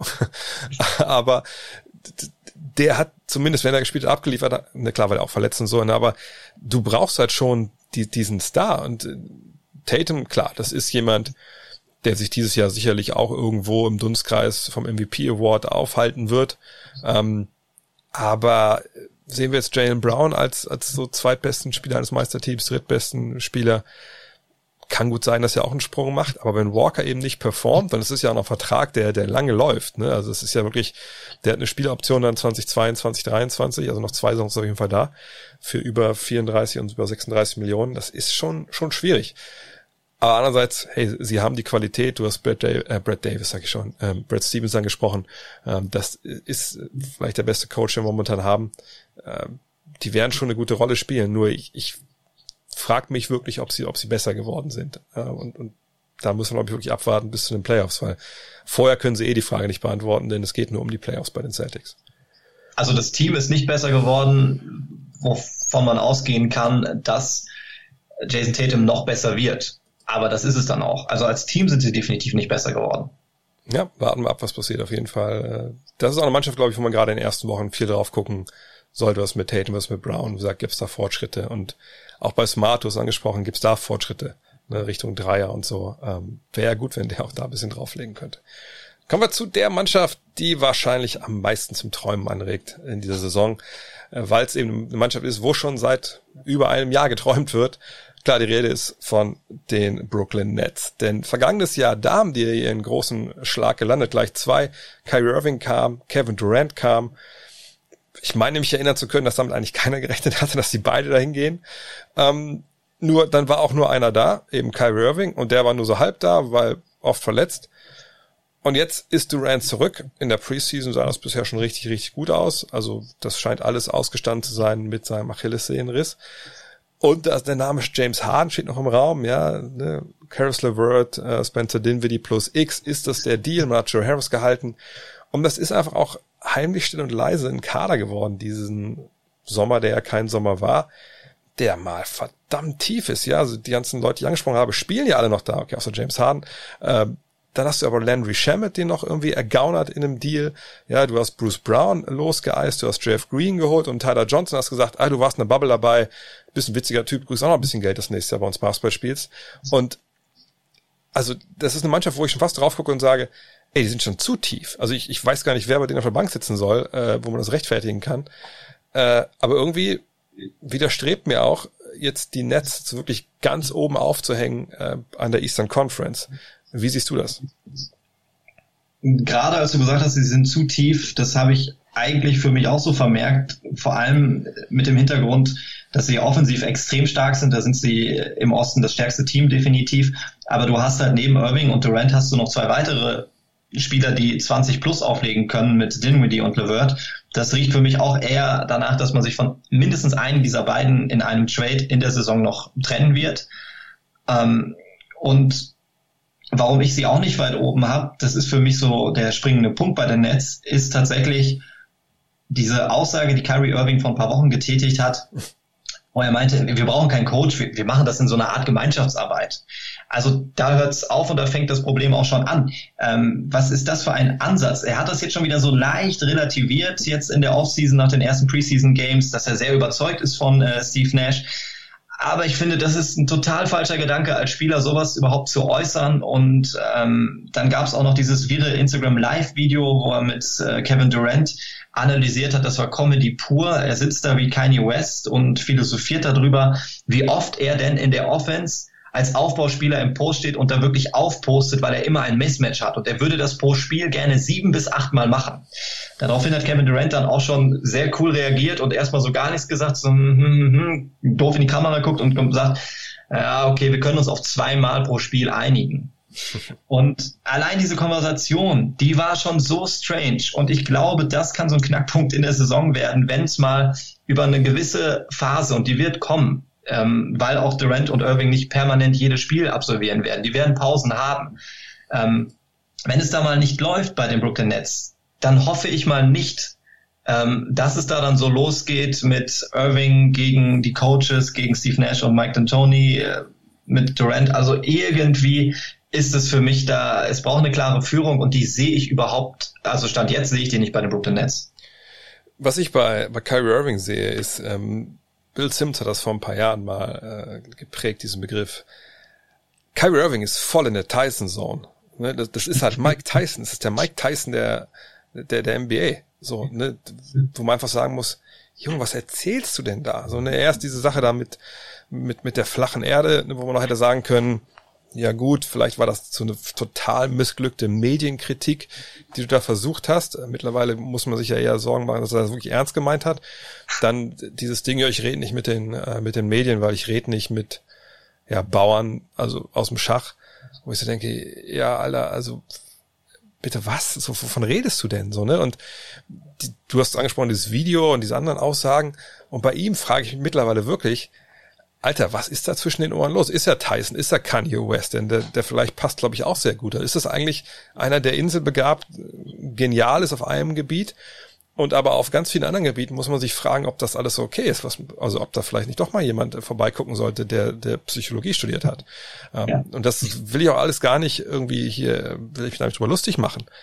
Aber das ist natürlich ein Problem. Und ne, gerade in, in, in dieser Truppe jetzt mit einem neuen Trainerstab, natürlich mit Steve Nash einem, der glaube ich, also der wird auch Kyrie Irving irgendwie erreichen. Also ich denke schon, dass der vor dem Respekt hat. So. Aber ne, wird ein Trainerstab, der auch mal gucken muss, die ausschangeln muss, wie, wie kommen wir da jetzt rein? Ich denke, Steve Nash wird eher so der, der, der CEO sein, ne, der natürlich auch die und Tony offensiv da halt machen lässt, ähm, ihn aber sicherlich auch mal einfängt, wenn das dann zu wirr wird. Nur, Kyrie Irving ist ja nun mal dein Point Guard, so. Und, also, ich, ich kann mir wirklich vorstellen, dass es eskaliert dieses Jahr im Sinne von, dass der frei dreht und, und du einfach dann als Mannschaft auch denkst, was ist denn los? Vor allem, weil es so eine tiefe Mannschaft ist. Weißt du, wenn jetzt keine Alternative hättest zu, zu Kyrie Irving, so wenn du wüsstest, dem sind wir jetzt auf Gedeih und Verderb ausgeliefert, ne, der muss hier seine 36 Minuten gehen, äh, besten noch 40, weil dahinter kommen halt nur zwei Jungs aus dem College, die noch nicht viel in der NBA gemacht haben, ähm, dann ist er vielleicht auch zufrieden, weil er weiß, er kriegt seine Minuten und dann lebst du mit den, den miesen Würfen und den Post-Ups etc., aber du hast ja nochmal Spencer Dinwiddie dahinter. Und du hast andere Jungs, und Carousel wird kann auch mal den Ball bringen, kann auch mal was, was kreieren vorne. So, und ich glaube, das ist einfach die Gefahr, dass Kyrie Irving einfach dann äh, so merkwürdig wird auf einmal, dass die Mannschaft sagt, ey, der Typ, der bringt uns echt nicht weiter, so, ne? Die ist wirklich real. Und, und das ist für mich auch so der Hauptgrund, warum ich denke, dass die vielleicht nicht ihr, ihr Potenzial entfalten können, was sie eigentlich äh, mit, mit dem Können und den Namen, den sie im Kader haben, ja durchaus abrufen könnten. Deswegen hatte ich auch vor ein paar Wochen mal gesagt, eigentlich fände ich den geilsten Trade, ähm, den sie machen könnten, ähm, die Nets zu sagen, Kyrie Irving plus den ganzen Dudes, die eh mal im Trade für Harden dabei sind. Und dann traden sie ihn aber äh, für Harden und Westbrook. Man hätte zumindest die alte Oklahoma City-Truppe zusammen gehabt und dann wäre es das problemlos gewesen. Und so bin ich echt mega gespannt. Und vor allem, wenn Harden dazukommt, Harden und Irving zusammen, das kann ja. ich mir gar nicht vorstellen. Nein. Auf keinen Fall. Vor allem, wir brauchen nicht mal vom dritten äh, Star reden, wenn ich schon Bedenken habe. Bei den Cavs damals war es ganz klar von der Hackordnung, es gibt LeBron James und der Co-Star ist Kyrie Irving. Wenn ich jetzt auf diesen Kader der Brooklyn Nets gucke, sage ich, es gibt Kevin Durant und der Co-Star ist wieder Kyrie Irving für mich. Aber ich glaube, das wird so überhaupt nicht gesehen und vor allem auch nicht von Kyrie Irving. Und ich glaube, das kann auch ein Problem werden, dass er dann irgendwann auch nicht einsichtig ist und sagt, ich bin der Leader dieses Teams, ich bin jetzt hier länger, ich bin vielleicht genauso gut wie du. Das sehe ich nicht so. Natürlich muss man auch abwarten, wie jetzt Durant zurückkommt aus dieser wirklich schweren Verletzung.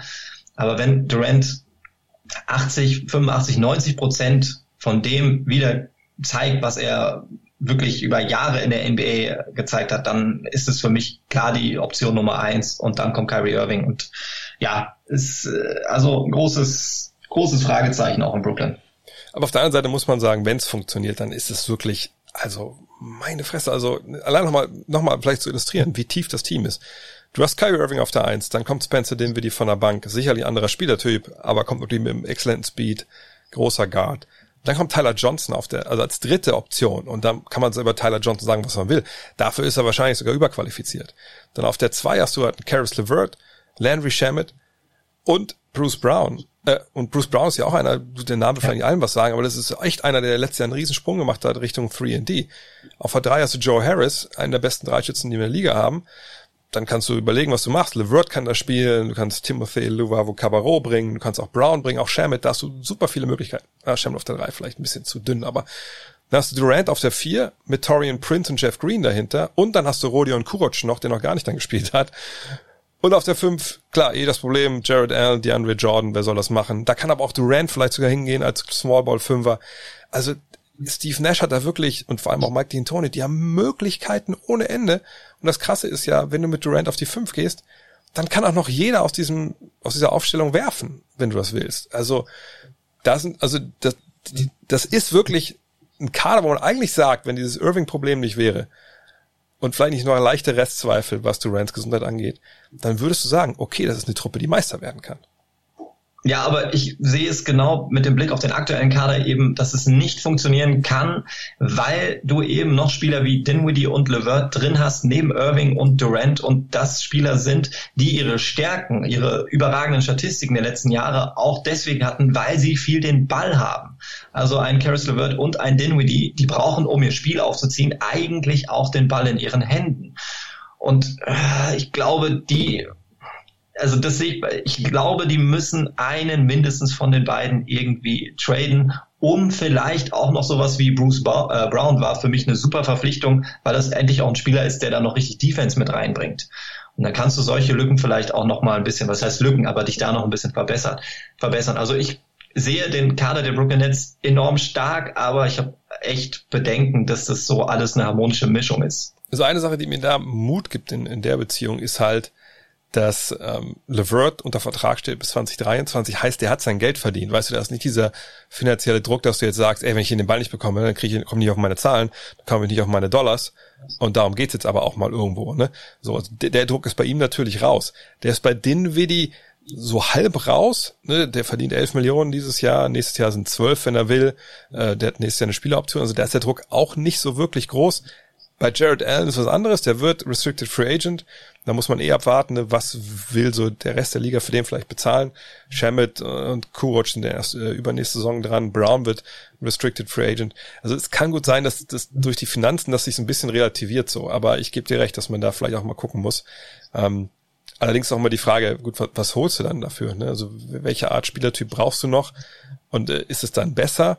Äh, ich ich finde es echt, ich finde spannend. Also ich glaube auch da früh in der Saison, wenn wir da viel drüber lernen, was da auch intern bei den, bei den Nets so ein bisschen los ist.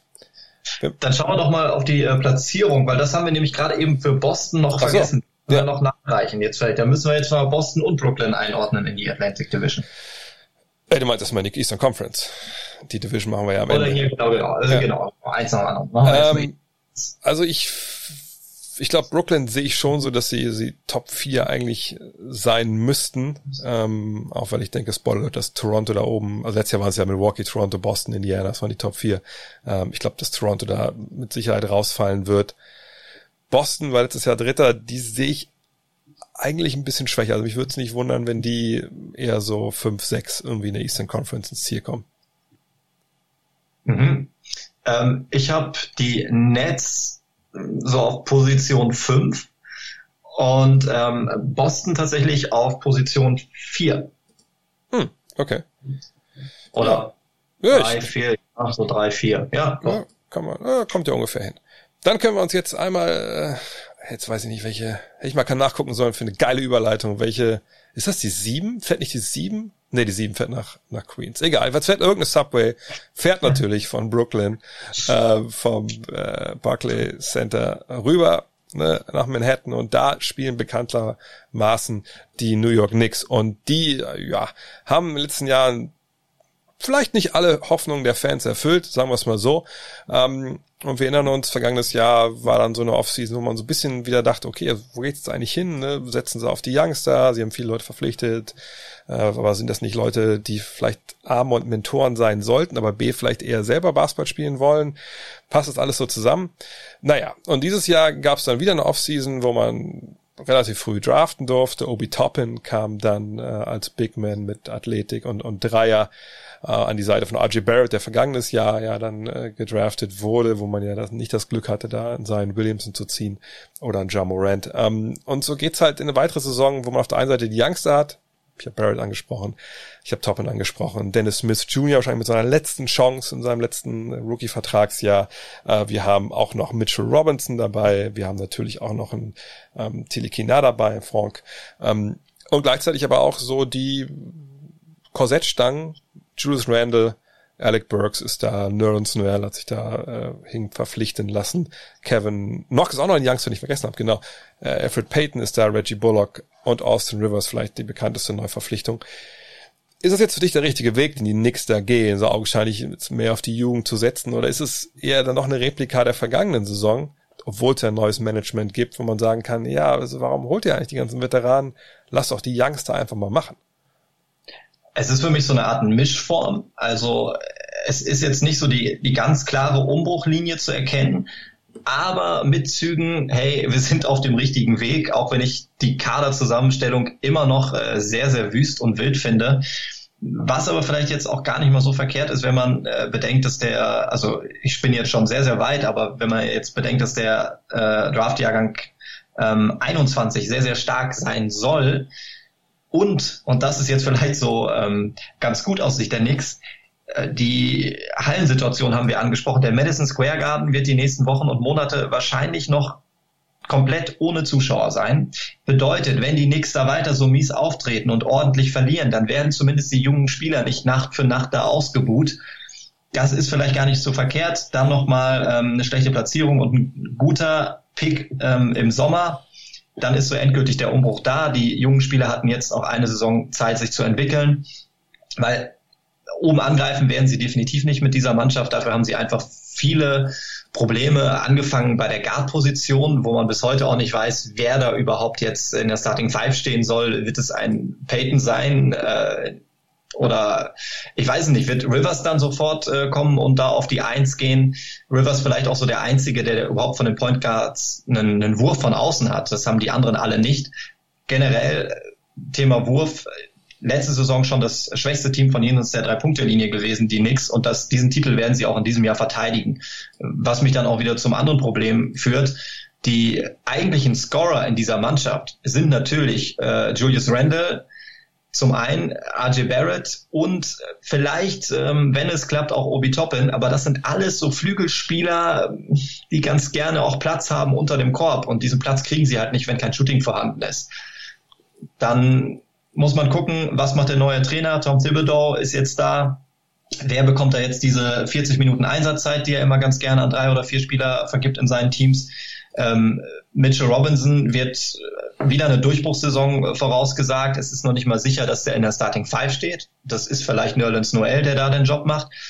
Also irgendwie finde ich das im Endeffekt stand jetzt heute mit Blick auf den Kader sehr chaotisch. Kann aber sein, dass ich in drei Wochen sage, ah, okay, jetzt verstehe ich, was die Knicks da wollen und alles ist gut.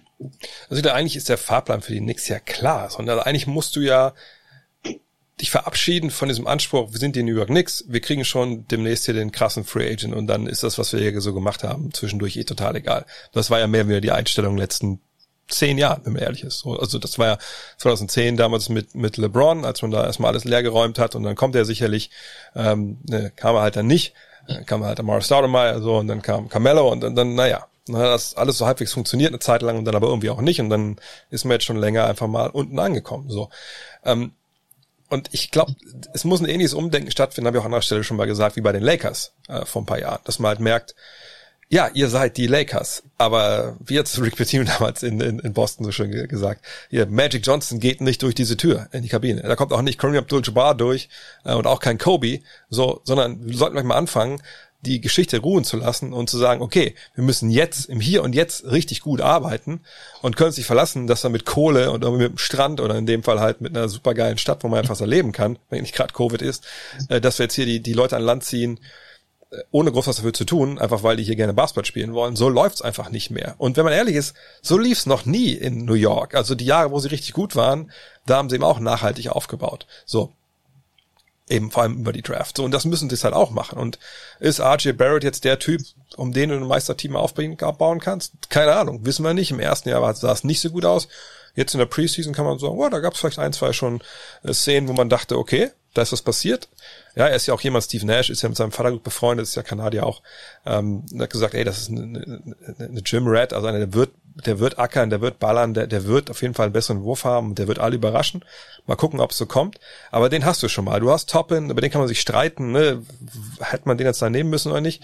Aber auch da sieht man schon gewisse Ansätze, dass man denkt, okay, das macht Sinn.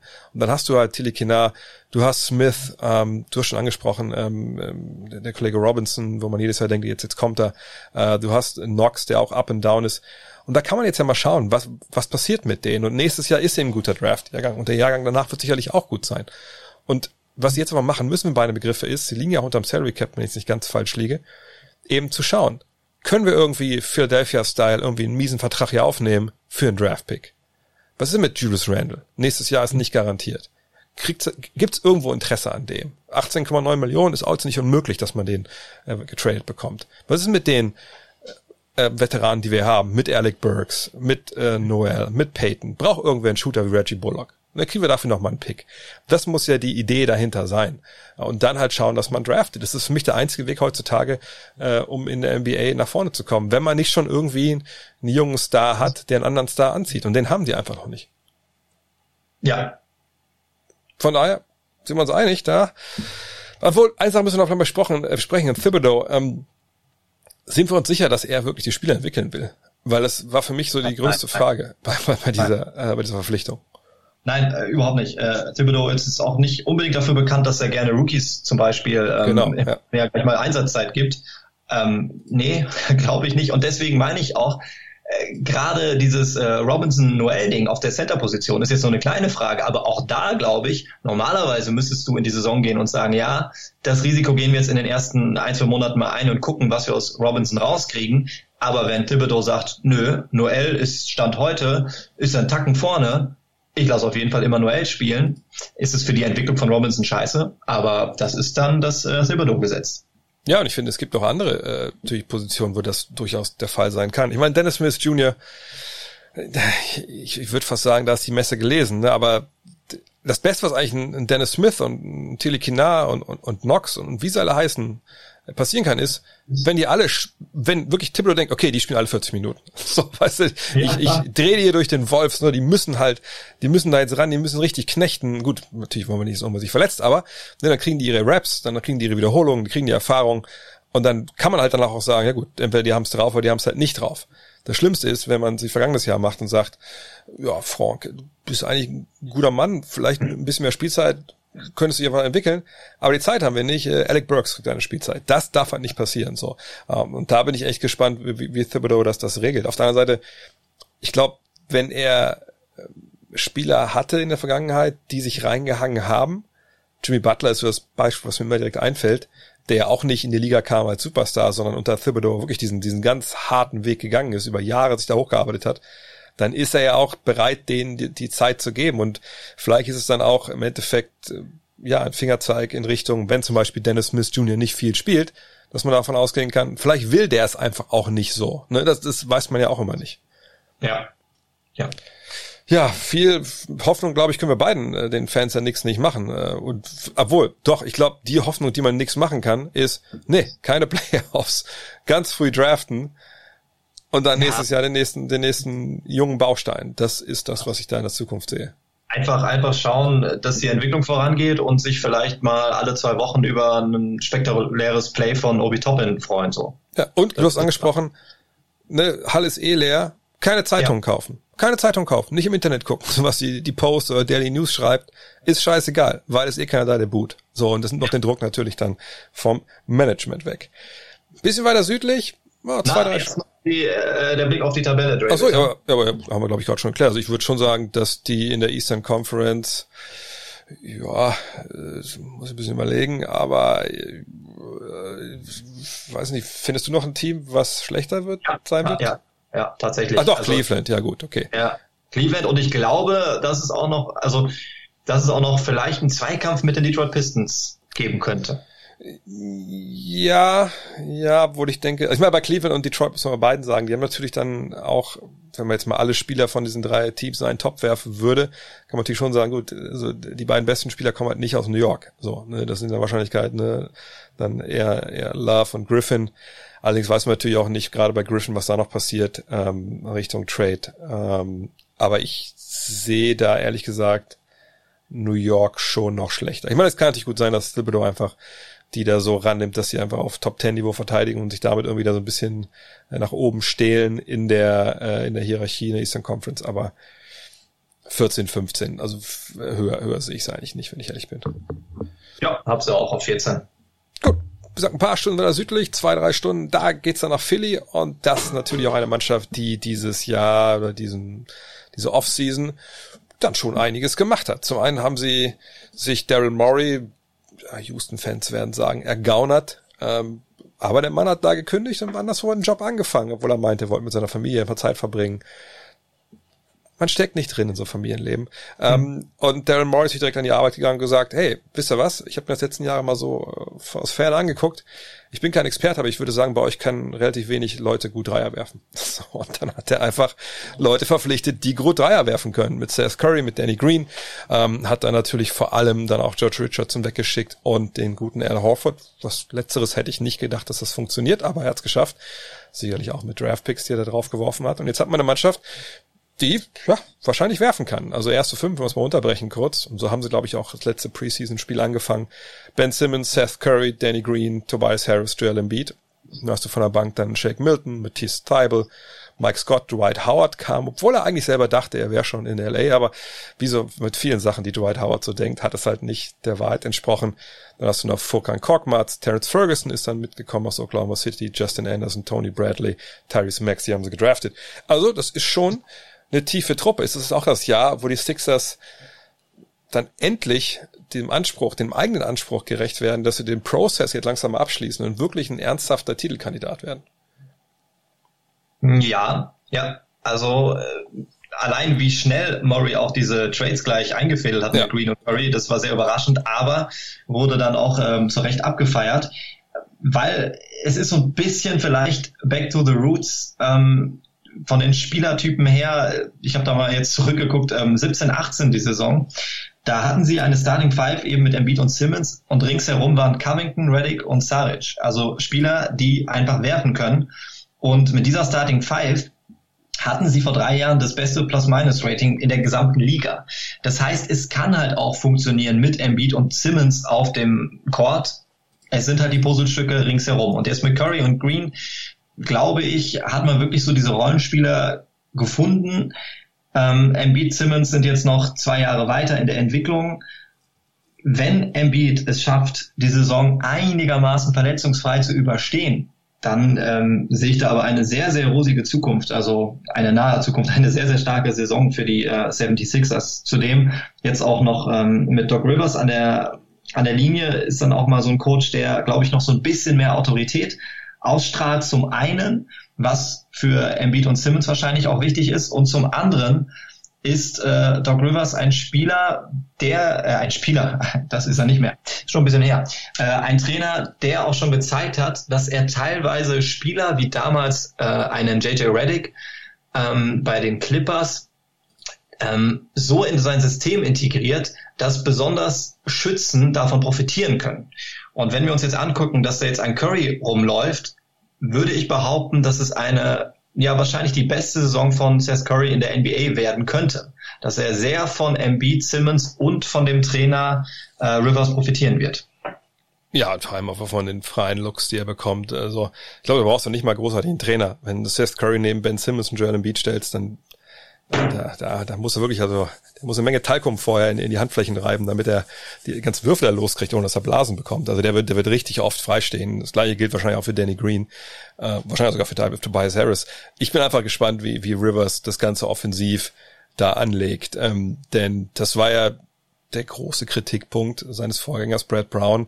Das wirkte oft so ein bisschen beliebig und oft so ein bisschen, wie du schon angesprochen hast, als hätten die irgendwie immer gedacht, ja Coach, ist schön, was du erzählst, aber ich würde schon ganz gerne in der Dreierlinie stehen hier als Center und äh, würde von hier draußen einfach werfen, trotz Quote um die 30 Prozent, weil ich bin nicht wirklich so richtig fit und immer hin und her zu laufen. Da spare ich mir ein paar Meter. So, und ich glaube, das geht mit, mit Doc Rivers dann sicherlich nicht. Das ist zwar auch ein Players Coach, ähm, da gab es sicherlich auch berechtigte Kritik am Ende bei den Clippers ähm, und auch eine Kritik, zu der ich nochmal zurückkomme, die man genau beobachten muss, ähm, ob er das durchsetzt jetzt ähm, bei den Sixers. Aber der wird sicherlich eine Idee haben, sonst hätte man ihn auch nicht eingestellt. Ähm, sicherlich, er kam, glaube ich, vor Maury, oder habe ich jetzt das falsch im Kopf? Ich glaube, der kam vorher, ja. Genau. Also vorher. das ist natürlich eine Frage, die ich auch immer so hatte. Dann, äh, ne, also wäre das dann der Wunschtrainer von Daryl Morey auch gewesen? Auf der anderen Seite, die kennen sich ja auch aus ihrer Zeit in, in Boston. Ne? Also ich, ich glaube, das, das passt schon zusammen. Äh, und äh, ich denke, Rivers ist auch einer, der offen ist dann für Vorschläge von Morey. Dass Morey Vorschläge macht, wie seine Teams Basketball zu spielen haben, dass er nicht nur eine Geschecks ausstellt, das wissen wir ja auch aus Houston, also so wie die da gespielt haben, das war ja klar auch seine Handschrift. Von daher wir werden sicherlich nicht da jetzt ISO-Ball en masse sehen, aber der wird schon Analytics haben, wo ganz klar drin steht, wie man Simmons und Beat zusammen am besten einsetzt. So, und von daher mache ich mir keine Sorgen. Wo ich mir aber Sorgen mache, jetzt komme ich zu einem Kritikpunkt an, an Rivers, der ihn in der LA eigentlich die ganze Zeit verfolgt hat. Es gibt keine Mannschaft in der NBA, die weniger trainiert während der regulären Saison als das Team von Doc Rivers. Zumindest war es in LA so. Auch gerade jetzt zuletzt. Und das war jetzt nicht nur in, in Sachen ähm, Load Management für Kawhi Leonard und so ein bisschen Paul George äh, geht heute angeln, sondern das ist traditionell bei dem so. Das ist wirklich so, ja, wir sind alle erwachsen, wir treffen uns, wir reden kurz drüber, wie wir heute Abend spielen wollen, dann spielen wir so.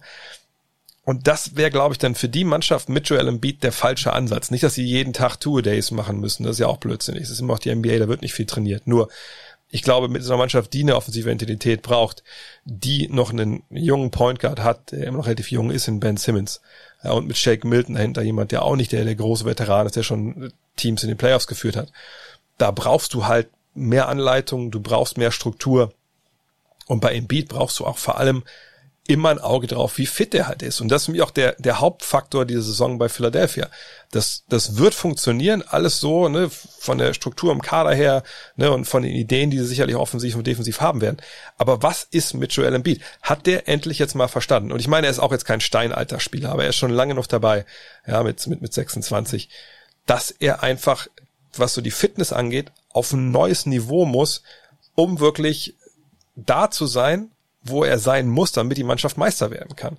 Und das frage ich mich wirklich. Letztes Jahr war ich da extrem enttäuscht. Ja, ich habe dieses Jahr schon ein paar Mal bei Getty Images mir Bilder angeschaut von ihm und das sieht irgendwie okay aus. Aber ist es wirklich okay? Hat er die Fitness? Weil wenn die nicht da ist, dann merkt man das an beiden Enden des Feldes und dann steht er eben vorne in der Dreierlinie rum. Und das ist eben nicht seine Kernkompetenz. Und da bin ich gespannt. Also das ist für mich der, an dem Moment, wo der es ernst nimmt, wird der MVP. Ist es jetzt der Moment? Das weiß ich halt nicht. Ich finde es grundsätzlich ein sehr schönes Hobby, was du da hast, dass du dir bei Getty Images Bilder von Joel Embiid anschaust. Äh, Sehe seh ich aber ähnlich bei Embiid. Das ist so ein bisschen der kleine lila Launebär. Und deswegen glaube ich, ist der Saisonstart, so die ersten sechs, sieben, acht Wochen für Philly auch gar nicht so unwichtig. Weil wenn es bei Philly da gut läuft und es positiv aussieht, dann glaube ich eben, dass sich Embiid wirklich für dieses Ziel Playoffs Meisterschaft reinhängt. Wenn es andersrum läuft und es nicht gut aussieht, glaube ich auch, dass wir wieder dahin kommen und dann weniger Training, dass Embiid so ein bisschen den Schlendrian reinbringt, reinkriegt und dann wird es vielleicht nicht gut ausgehen für Philly. Ich meine, das Witzige ist ja, es gab bei diesem Assistant Coach, der jetzt dann von den Pacers gewechselt ist, der hinter so ein bisschen angegangen ist vergangenes Jahr. Äh, das soll jetzt alles wieder gut sein und so. Aber vielleicht braucht er jemanden, der ihn auch so ein bisschen stichelt. Denn das muss ja klar sein. Wenn der seine Potenzial abruft, dann ist es A, der eine Typ, der, wenn du klein spielst, der zerstört dich halt. Du kannst nicht äh, mit einer Smallball-Aufstellung gegen Joel Embiid spielen. Punkt. Wenn der es dann möchte, wenn man das offensiv halbwegs normal aufstellt, dann geht der da unten immer eins gegen eins und wenn es dann zwei oder drei Verteidiger sind, dann hast du jetzt auch genug Schützen, die das bestrafen können. So. Und da muss Philly hinkommen. Und wenn sie das schaffen, dass sie das clever machen, dann ist das eine Mannschaft, die für mich jetzt schon, ehrlich gesagt, auch wenn natürlich da viele dabei sind, die noch nicht so weit waren, aber dann ist das eine Mannschaft, die die Conference Finals Material hat und wahrscheinlich sogar ein bisschen mehr. Und äh, Joel Embiid ist, ist der Spieler, so von allen finde ich, die so ein bisschen, die man so im Dunstkreis des, des MVP Awards so ansiedeln kann. Das ist der eine, der noch nicht verstanden hat, wie, wie gut er sein kann. Oder mein vergangenes Jahr gab es auch die Kritik von Charles Barkley und Co. und die war ja auch vollkommen richtig, hat ihn ja auch ein bisschen getroffen, also zumindest so zwei, drei Tage danach war es ja wieder beim, beim Alten. Aber wenn der versteht, was er machen muss, und es ist kein Geheimnis, damit er das nächste Level erreicht, dann ist er auf dem Level, wo der einfach ein richtig krasses Problem ist. Und ich möchte ihn einfach da sehen. Man hat ihn schon ein paar Mal da gesehen, aber ich möchte ihn dauerhaft da sehen.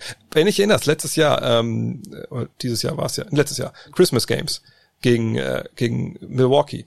Das ist er der Typ gewesen, der einfach mal an äh, Janis verteidigt hat. So, ne, den Embiid will ich sehen, weil dann ist das eine Truppe, die Meister werden kann. Dementsprechend äh, nehme ich mal an, dass sie bei dir unter den Top 3 zu finden sind. Ja, also ich würde in der Eastern Conference schon sagen, dass, ähm, ich meine, klar, da gibt's Milwaukee, äh, da gibt's natürlich Miami, da gibt's Brooklyn, aber ich habe wirklich eine Menge, Menge Vertrauen und wie gesagt, ich habe eben äh, Embiid ein bisschen gebasht vielleicht, aber ich habe Vertrauen, dass das da alles besser läuft und dann so viel besser, dass es eben auch gut ist. Und vergangenes Jahr lief ja gar nichts gut und man war trotzdem äh, Sechster und hätte dann auch mit zwei, drei Siegen mehr, das war ja auch eine komische äh, Saison, was Tabelle angeht, wäre man eben auch Dritter gewesen. Äh, von daher, ja, ich sehe auf jeden Fall Top 3 im Osten. Ja, ich würde sie sogar Top 2, also direkt hinter den Bugs, ähm, habe ich sie jetzt so angeordnet. Also da sind wir doch sehr, sehr, sehr, sehr ähnlich. Ja, und das sind wir vielleicht auch bei Toronto. Das war ein Team, die letztes Jahr Zweiter waren. Vielleicht auch relativ überraschend, äh, weil man hatte natürlich Kawhi Leonard verloren. Aber das hat man nicht gemerkt, äh, zumindest in der regulären Saison, in den Playoffs. Ja, da war es dann schon relativ zu merken, dass vielleicht Pascal Siakam bei all den Fortschritten, die er gemacht hatte in der vergangenen Saison, dann nicht eben der nächste Kawhi Leonard ist. Ähm, und jetzt kam eine Offseason, wo man die nächsten Schläge verkraften musste. Serge Ibaka ist nach LA gegangen zu den Clippers, Marc Gasol ist nach LA gegangen zu den Lakers. Dafür konnte man immerhin ähm, Fred Van Fleet heißt er halten. Aber was ist das jetzt in Toronto, äh, Martin? Ist das jetzt, sind das so die, ich habe letztes Mal, letztes habe ich sie die Spurs Ost genannt, weil natürlich auch viel jetzt äh, um Nick Nurse sich dreht, um das System, um die Infrastruktur. Ist das eine Truppe, die, die weiter Spieler entwickeln wird äh, und dann ja besser sein wird, als man eigentlich denkt? Oder ist das jetzt das Jahr, wo man dann, dann jetzt wirklich diesen Schlag mitbekommt, ähm, von dem man sich vielleicht erstmal nicht erholt, wo man erstmal jetzt eine Weile braucht, um wirklich wieder aufs alte Niveau zu kommen? Also sprich eines der besten drei, vier Teams der Eastern Conference zu sein. Also ich glaube, so den richtigen Schlag werden sie nicht abbekommen. Der erste Schlag war ja vielleicht schon mal der, der Verlust des Vornamens, also jetzt die Tampa Raptors stimmt, stimmt, ja. in der neuen Saison. Aber das große Problem ist tatsächlich, also die beiden Kandidaten, die du angesprochen hast, mit Gasol und Ibaka, die da wegfallen, ja, man kann sagen, das sind nicht mehr die jüngsten äh, Hüpfer, aber ähm, in der Defense ist das nicht zu ersetzen. Also Defensive Rating Nummer zwei gewesen vergangene Saison die Raptors. Das wird sich dieses Jahr nicht wiederholen. Auch wenn ein Gasol nicht der schnellste und athletischste Typ ist, aber was der der macht, wie gesagt, diesen bekannten einen Schritt, wenn andere äh, drei Schritte machen. So intelligent wie der in der Defense ist und dann auch von hinten seine Guards natürlich steuern kann, das wird enorm abgehen und das wird äh, ein Aaron Baines nicht leisten und um Himmels Willen ein Alex Len auch nicht auf der Center-Position. Ähm, da habe ich dann doch schon so bisschen Bedenken um die Raptors. Die haben weiterhin natürlich eine gute, fast sehr gute, aber eine sehr gute Starting Five, ähm, gerade auf den Guard-Positionen mit Kyle Lowry und äh, Fred Van Vliet sehr stark aufgestellt. Siake muss man gucken, ob er nochmal einen Sprung machen äh, kann und wird. Aber ja, das große Plus, glaube ich, der Raptors sitzt weiterhin auf der Bank mit Nick Nurse. Ähm, dem wird bestimmt was einfallen. Ähm, das Problem, was Nick Nurse haben wird, wenn er hinter sich guckt, was er auf der Bank sitzt, da würde ich Bauchschmerzen kriegen als Coach. Also die Bank der Raptors in dieser Saison, das ist wirklich ein kleines Magengeschwür. Da schaue ich mal jetzt drauf. Norman Powell, den würde ich rausstellen, würde ich sagen, okay, mit dem können wir gut arbeiten. Aber alles andere weiß ich nicht, ob das so richtiges hohes NBA-Format ist, was da von der Bank kommt. Äh, mag auch viel Talent wieder dabei sein, vielleicht ein äh, bisschen ähm, anderes Talent als bei Boston, aber für eine ganze Saison, das wird ziemlich schwer für die Raptors. Also das wird auf jeden Fall von der Platzierung her ein deutlicher Abfall werden. Also einen Namen, glaube ich, den du noch nennen solltest, also je nachdem, äh, ob er jetzt dann vielleicht doch, doch startet. Aber er startet ja wahrscheinlich. Also OG Ananobi, ne, der ist natürlich jemand, wo der wird starten. Sorry. Der ist nicht auf der Bank, der wird starten. Aber dem, von den erwarte ich schon noch einen Sprung nach vorne als jungen Spieler. Ich erwarte auch von Siakam noch mal einen Sprung, gerade so Richtung Dreier, da hat man gemerkt, das war so ein bisschen, ja, das war nicht so geil, wie vielleicht die Zahlen es ausgenannt haben, oder gezeigt haben. Und Chris Boucher, glaube ich, ist jemand, auf den man Augen haben muss. Wenn der ein bisschen gegessen hat in der Offseason, also sprich ein paar Kilos draufgepackt hat, dann könnte... Aber das ist nicht so einfach, Dre. Ich bin auch ein Spargeltaster. Ich weiß, ja, sag, du bist betroffen. Und äh, ich bin jetzt zwar kein NBA-Kandidat, aber nicht, nicht jeder kann zunehmen. Es, also, das ist richtig, ist richtig. Aber, aber das ist einer auf jeden Fall, wo man sagen kann, ey, vielleicht kann der ein paar Minuten mitnehmen. Terence Davis, der zweite, ja, mal gucken, Malachi Flynn. Aber du hast schon recht, das ist schon die Andre Bambry, aber das sind schon, ja, da muss schon der, der Trainerstab echt äh, bisschen Magie äh, walten lassen, dass das wirklich auf, auf Top-Niveau ist. Deswegen sehe ich sie auch wirklich einen klaren Rückschritt machen. Ähm, ich denke, mit Baines haben sie es noch ganz gut ausge äh, aufgefangen, so den Abschied von, von Gasol und von Ibaka, weil er jemand ist, der zum einen so ein bisschen so die Beefigkeit von Gasol mitbringt, aber ihm auch einen noch einen Dreier trifft. Aber was letztes Jahr auch für funky Sachen gespielt haben, so mit Gasol, der dann auf dem Flügel verteidigt hat, um dann immer reinzuhelfen und so das wird wahrscheinlich jetzt echt alles nicht so richtig gut gehen. Und vergangenes Jahr hatten sie nun mal, ich glaube, es war die dritte oder viertbeste Defense der Liga. Ähm, nee, zweitbeste sogar. Ähm, zwei, zwei. Und das, das, das, da werden sie halt wirklich nicht landen. Und dann wird es wahrscheinlich mittelmäßig sein. Im Angriff wird sicherlich nicht besser werden. Ähm, wird man sich schon auch über die Mittelmäßigkeit bewegen. Und wenn wir dann mal gucken, was in der Eastern Conference los ist, ja, dann mache ich mir schon so ein bisschen meine Gedanken. Also ich glaube, sie sind dann eher, letztes Jahr sagt Zweiter, also ich glaube, sie sind eher so da zu verorten in Richtung Play-in-Tournament, also so ab Platz sieben. Und wenn wir mal schauen, okay, wer ist wirklich besser in meinen Augen? Also Milwaukee ist besser, da bin ich einig. Boston ist besser, ähm, Miami ist besser, Philly ist klar besser, Brooklyn ist besser, sind schon mal fünf Teams. Ich würde, glaube ich, auch Indiana noch vor ihnen einordnen wollen. Da ist ja jetzt auch der ehemalige Assistant äh, der Raptors-Trainer. Dann sind wir bei sechs. Naja, dann sind wir ja schon äh, Richtung, Richtung Play-in-Tournament. Also, ja, sieben, acht, neun, zehn. Da sehe ich sie irgendwo. Mhm. Ja, würde ich auch äh, wieder mitgehen. Ich habe sie auch so sieben, acht. Play-in-Tournament weiß ich nicht. Glaube sogar, dass sie es vielleicht direkt schaffen könnten mit der Playoff-Qualifikation. Aber klar, vielleicht misst man sich am Ende des Tages dann nicht mit Mannschaften wie, wie den Bucks oder äh, den 76ers, sondern vielleicht eher mit den Wizards und mit den Magic oder ich weiß es nicht. Aber wird eine schwere Saison. Was halt wirklich so ein bisschen Hoffnung macht bei Toronto, ist die Tatsache, dass sie ja jetzt, wenn Bleed halten konnten, dass sie mit Siakam junge, junge gute Spieler haben, Ananobi, also dass zumindest so ein kleines Gerüst für die Zukunft steht in Toronto, ja. Tampa. Man muss aber auch so Kyle Lowry dann nach dem Jahr, es wird ja Free Agent, 30,5 Millionen dieses Jahr, ähm, da müssen wir abwarten. Aber das Gute ist ja, spielen sie in der Sonne, ist nicht so kalt, vielleicht noch weniger Erkältung und sowas, das kann auch vielleicht helfen. Dann kommen wir zu unseren Rubriken der Atlantic Division. Dann können wir jetzt auch mit der Abschlusstabelle anfangen. Ähm, fang du auch mal an. Wen hast du da von eins bis fünf? Ähm, nachdem wir sie jetzt so hoch gelobt haben, bei mir dann auch auf Platz eins ähm, Philly. Da verspreche ich mir wirklich sehr viel. Auch was du noch angesprochen hast, wenn Embiid fit ist, glaube ich, ein MVP-Kandidat, wenn er es schafft über die ganze Saison. Deswegen Philly an eins. Boston, trotz allem Bedenken, sehe ich äh, wegen gerade Trainer und eingespielt auf zwei.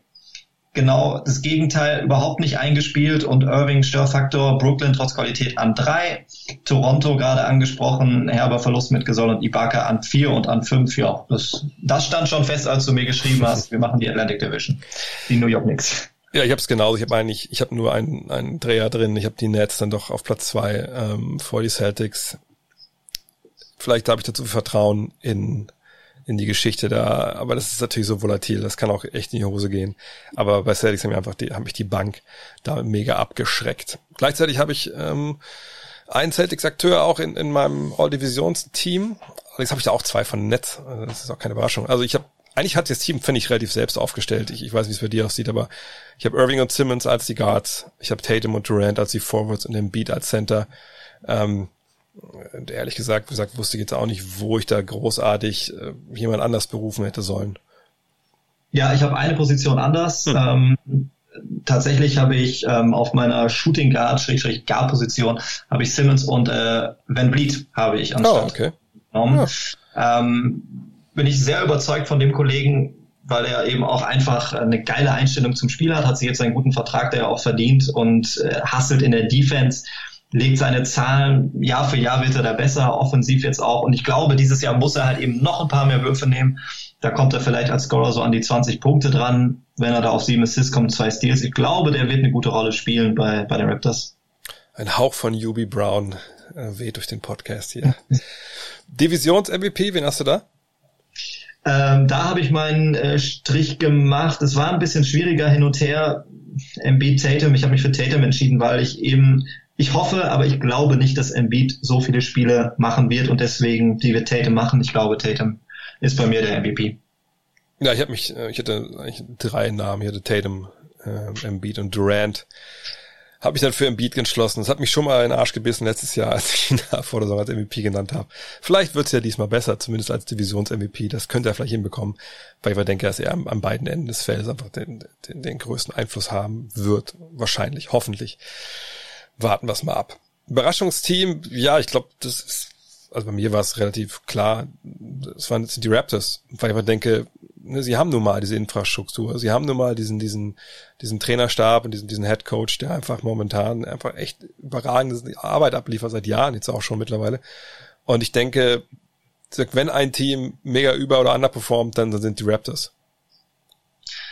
Ja, ich habe mich da auch wieder schwer getan. Zum einen, ähnlich wie bei den Rockets, äh, sind die Nets für mich ein großes Fragezeichen. Toronto hatte ich auch auf dem Schirm und dann habe ich mich aber für Boston entschieden, weil Boston habe ich jetzt ja persönlich ziemlich hm. hoch gerankt an Platz zwei in der Atlantic Division und ich glaube, die sind auch in der Lage, da ein bisschen, ja, ein bisschen drunter zu kommen. Also das ist schwierig bei Boston. Deswegen glaube ich, die könnten vielleicht enttäuschen. Ja, ich meine, ich, ich habe bei Brooklyn auch gedacht, nehme ich die einfach damit rein, weil ich die auch sehr hoch gerankt habe. Aber bei denen glaube ich, selbst wenn die enttäuschen, kann das Talent die schon weit genug tragen und bei den Raptors ähm, besser eine Überraschung. Von daher mal gucken. Durchbruchspieler, wen, wen hast du da? Ja, da habe ich mich ähm, ordentlich zurückgehalten eben, als du mich darauf aufmerksam gemacht hast, ja, aber die haben ja auch noch äh, Ananobi, die muss man nennen. Habe ich extra eben nicht genannt, aber das ist bei mir ein möglicher Durchbruchspieler.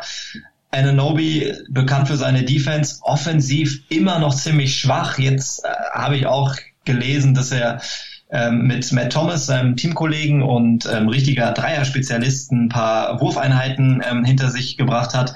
Und ich hoffe, weil er eben auch jetzt mehr Verantwortung übernehmen muss offensiv, dass er da vielleicht ein bisschen mehr beisteuern kann und deswegen vielleicht OG Ananobi als Durchbruchkandidat.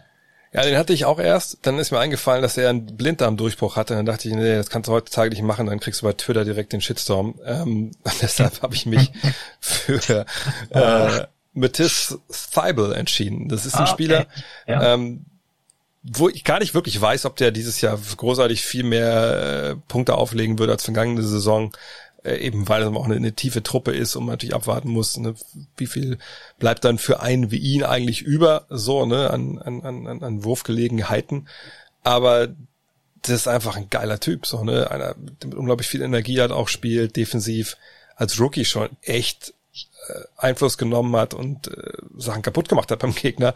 Und da erwarte ich mir einfach nochmal viel, viel mehr jetzt so mit auch, ne, gerade für die ganzen Jungs, sage ich mal, die letztes Jahr Rookie waren, jetzt quasi in ihre dritte Saison gehen oder in ihre zweieinhalbte Saison gehen, weil sie eben letztes Jahr diese anderthalb Saisons hatten mit ähm, eine normalere Saison bis Covid, dann Pause, Chance an sich zu arbeiten, dann Bubble, und jetzt wieder Off-Season. Und auch wenn natürlich jetzt für ihn noch nicht ewig lang war, aber ich glaube, ne, das ist einer, gerade wenn er den Dreier, und das war ja schon, war ja schon bei 36 Prozent noch ein bisschen stabilisiert, dann äh, würde ich mich nicht wundern, wenn er vielleicht so acht Punkte auflegt, statt letztes Jahr fünf. Ist jetzt nicht der große Sprung nach vorne, aber ich glaube, das kann echt so ein Typ sein, wo wir sagen, ey, der gehört vielleicht sogar ins All-Defensive-Team oder so. Aber Anunobi sehe ich da genauso wie du. Ja, da haben wir es auch geschafft da muss man sagen, kriegt ihr alle, habt ihr alle gekriegt einen Premium-Podcast for free mit, mit Martin.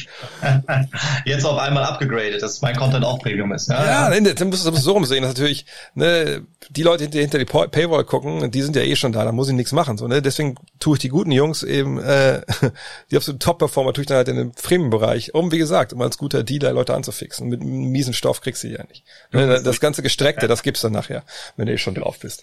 In diesem ja. Sinne, ähm, ja, dann hoffe ich mal, dass wir vielleicht nächste Woche sehen bei The Zone, falls wir denn die NBA übertragen. Ich gucke nochmal nach, aber ich gucke einmal kurz nochmal die Mails. Den Running Gag habe ich gestern auch schon gemacht. Äh, nee, da ist nix. auf WhatsApp, ich gucke einmal noch kurz auf, äh, auf, auf Spox.com, ob da was steht. Vielleicht sind wir auch die Letzten, die es erfahren, dass wir arbeiten müssen.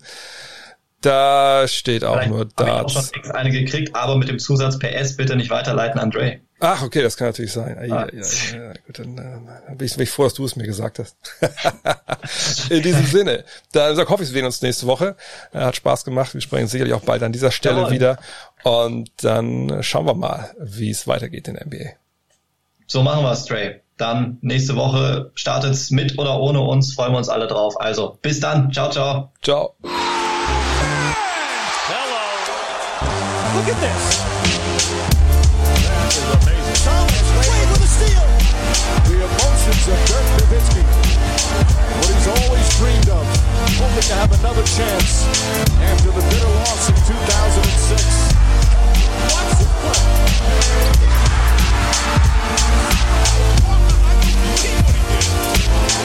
That is amazing.